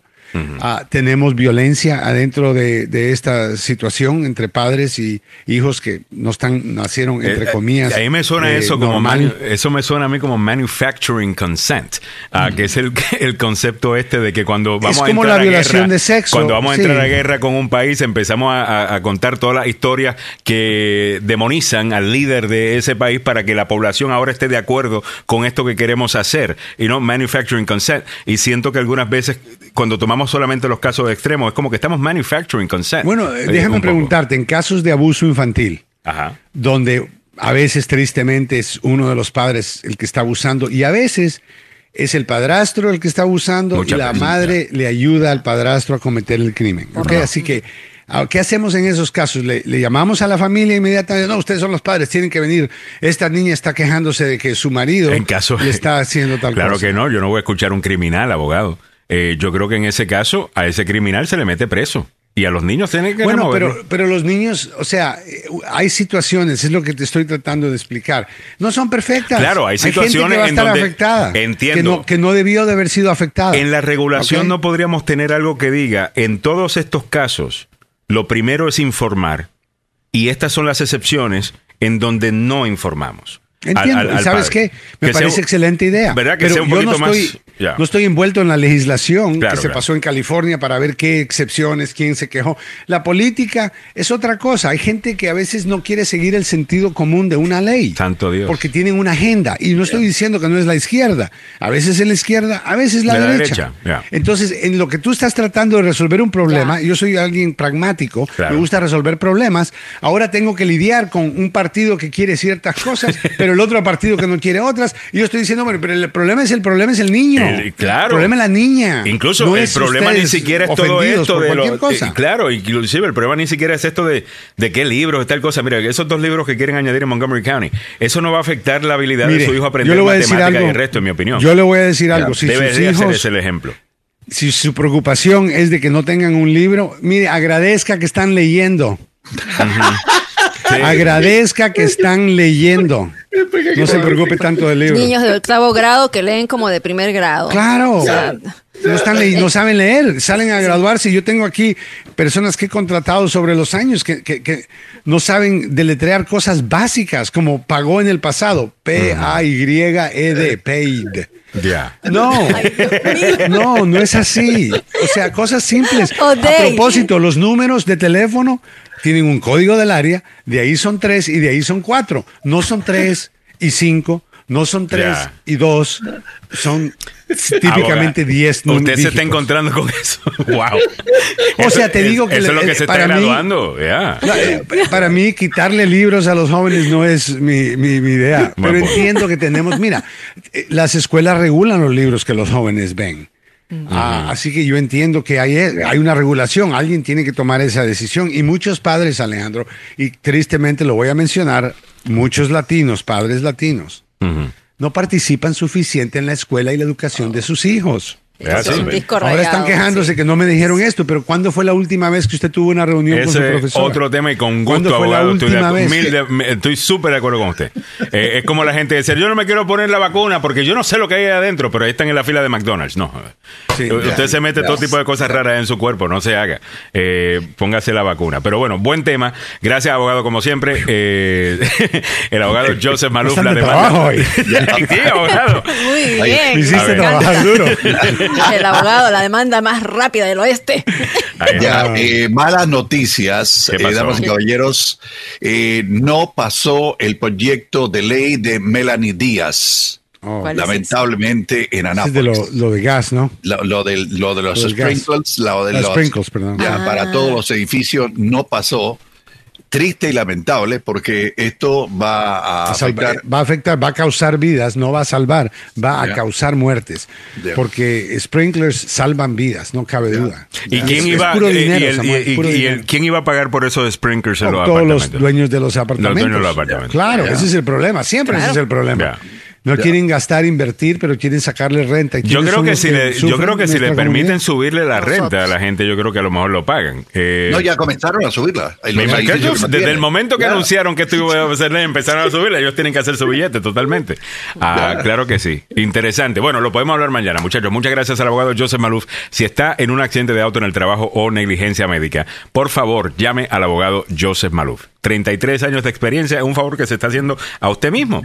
Hay muchos abogados, obviamente, usted lo sabe, cada rato ve los anuncios, dicen todo tipo de cosas. Alguna gente sale sin camisa, no sé qué hace un abogado sin camisa, pero bueno, eh, hay gente que hace estupideces. Eh, el abogado Joseph Maluf no hace eso. El abogado Joseph Maluf es un amante de la ley. Es un abogado Y camisa. con- y, y con camisa siempre. Es un abogado constitucionalista, entrenado como constitucionalista, pero además de eso ha hecho su carrera trabajando por el bienestar de la gente. Mira, una persona está, es- está en un accidente, le cambia su vida. Ahora va a necesitar plata para ajustarse a esa nueva vida. Eso es lo que hace el abogado Joseph Maluf y es lo único que hace. No hace nada más que eso. Por esa razón tiene los resultados que tiene. Llámelo en el día de hoy al siguiente número. 301-947-8998. 301-947-8998. El abogado Joseph Maluf con licencia para trabajar en Washington, Maryland y Virginia y dos oficinas para su servicio. Una en Gatesburg y la otra en Fairfax. Si hay algún animal de esos irresponsables en las calles que le, choca a usted y lo manda al hospital, primero que lo atiendan y después déle una llamada al abogado Joseph Malou. Repito el número telefónico, déjelo anotadito por ahí. Tiene un montón de números en su teléfono celular que jamás, jamás llama. Tenga uno a mano que le puede servir. Es el 301-947-8998. El abogado Joseph Malou es la demanda más rápida del oeste. Muchas gracias, eh, Samuel Galvez y al abogado Joseph Maluf. Hemos llegado a ti también gracias al abogado Carlos Salvado, salvadolaw.com. Si ha sido acusado de un crimen, no importa el que sea, a menos que trabajes con Trump. Creo que no estamos aceptando trompistas. Mentira, trompistas aceptamos. Simplemente los que trabajan directamente con Trump, no. 301-933-1814. Años de experiencia, respeto en la corte. Respeto significa que cuando el fiscal te ve entrar y ese es tu abogado, dice, ok, eh, con este voy a tener que comprobar este caso, estar completamente sólido, o si no, me la va a ser difícil. Y eso es lo que tú quieres, de entrada empezar a ganar con el abogado Carlos Salvado. 301-933-1814. 301-933-1814. Bueno, vámonos entonces. Joseph No, Maluf, espérate, muchísimas antes, gracias. no te vayas tan Ajá. rápido, no te vayas tan rápido, mañana. querido, ¿Qué pa- no te vayas pasó, tan rápido. Eh, acaba de salir la, el 0.5% de inflación, el más bajo en los últimos dos años. Se esperaba un aumento mayor y felizmente parece que esto está siendo controlado, damas y Tu caballeros. Que 5% bajó a 5%. Ya. Óyeme, no está mal. Ya, ya. A mí Vamos. todavía está mal, está básicamente el doble del target, que es de 2 a Ya. 2.5%. A dos. Eh, Pero va pero, bajando, está pero, bien. bien, you know, Ya. todavía, ya, en comparación a cómo estaba, el 9%, eh, Ya, imagínate. no está mal. Good news. muy, muy buenas Good noticias news. para la economía, Excellent. definitivamente. Y la semana pasada eran 230 mil más trabajos y entonces, bueno, entonces no. Ahora, pero al mismo lo- tiempo veo eh, los anuncios que están haciendo sobre la economía global, eh, de que esperan un, un bajón en la economía eh, global, o por lo menos una contracción del Producto Interno Bruto, ah, o del Producto. Pero esto es bueno para nosotros, Interno. Alejandro. Eh, Esto es bueno para nosotros. A ver, ¿qué nos dice el, viernes? el bajar eh, a 5% Giovanni? la inflación, Ya. totalmente. Ya, Totalmente. ya. Oye, recuerden mañana, eh, Ahora, ¿lo estamos están un poquito en- sintiendo? ¿Lo están sintiendo? Mm, Eh, no, to- no todavía. Eh, ¿Sabe dónde no se siente? En, eh, En la comida. canasta. Sí. en la canasta. Ahí es donde, donde está. Eh, que la gasolina suba o baja, eh, uno se ajusta, Right. eh, va- eh, viaja menos, eh, consume menos, pero eh, lo que no puede dejar de consumir es comida, man. Ya. Es, es ahí donde está el, pero por lo menos, man. mira, sí he visto una baja en lo que ha sido los huevos. En eh, algunas frutas también he visto un poquito una, una, una baja. Pero nada, mira, estamos en un sobretiempo porque el, el doctor Fabián Sandoval, este segmento traído usted por el doctor Fabián Sandoval, eh, bueno, él se encuentra en San Francisco, así que acaba de mandar un mensaje. Saludos para todos. Vamos a poner en otro momento un programa grabado de él. Muy bien. Pero no se olviden que mañana vamos a tener a un analista en computadoras, analista de datos, que nos va a estar hablando sobre eh, la inteligencia artificial, sobre Ah, noticias falsas, sobre Mm. algoritmos para poder entender bien cómo funciona esto. Será a las 7 y 45. Y eh, el viernes posiblemente tengamos para que analice toda esta parte de, de economía. eh, y, y íbamos a tener a Diego Barco, pero, pero no puede. Eh, Por supuesto, igual Giovanni Delfino, eh, que está el ocupadito Giovanni, pero también vamos a ver si, si lo podemos tener eh, Perfecto. viernes. Pero mañana Ok. 7 y 45.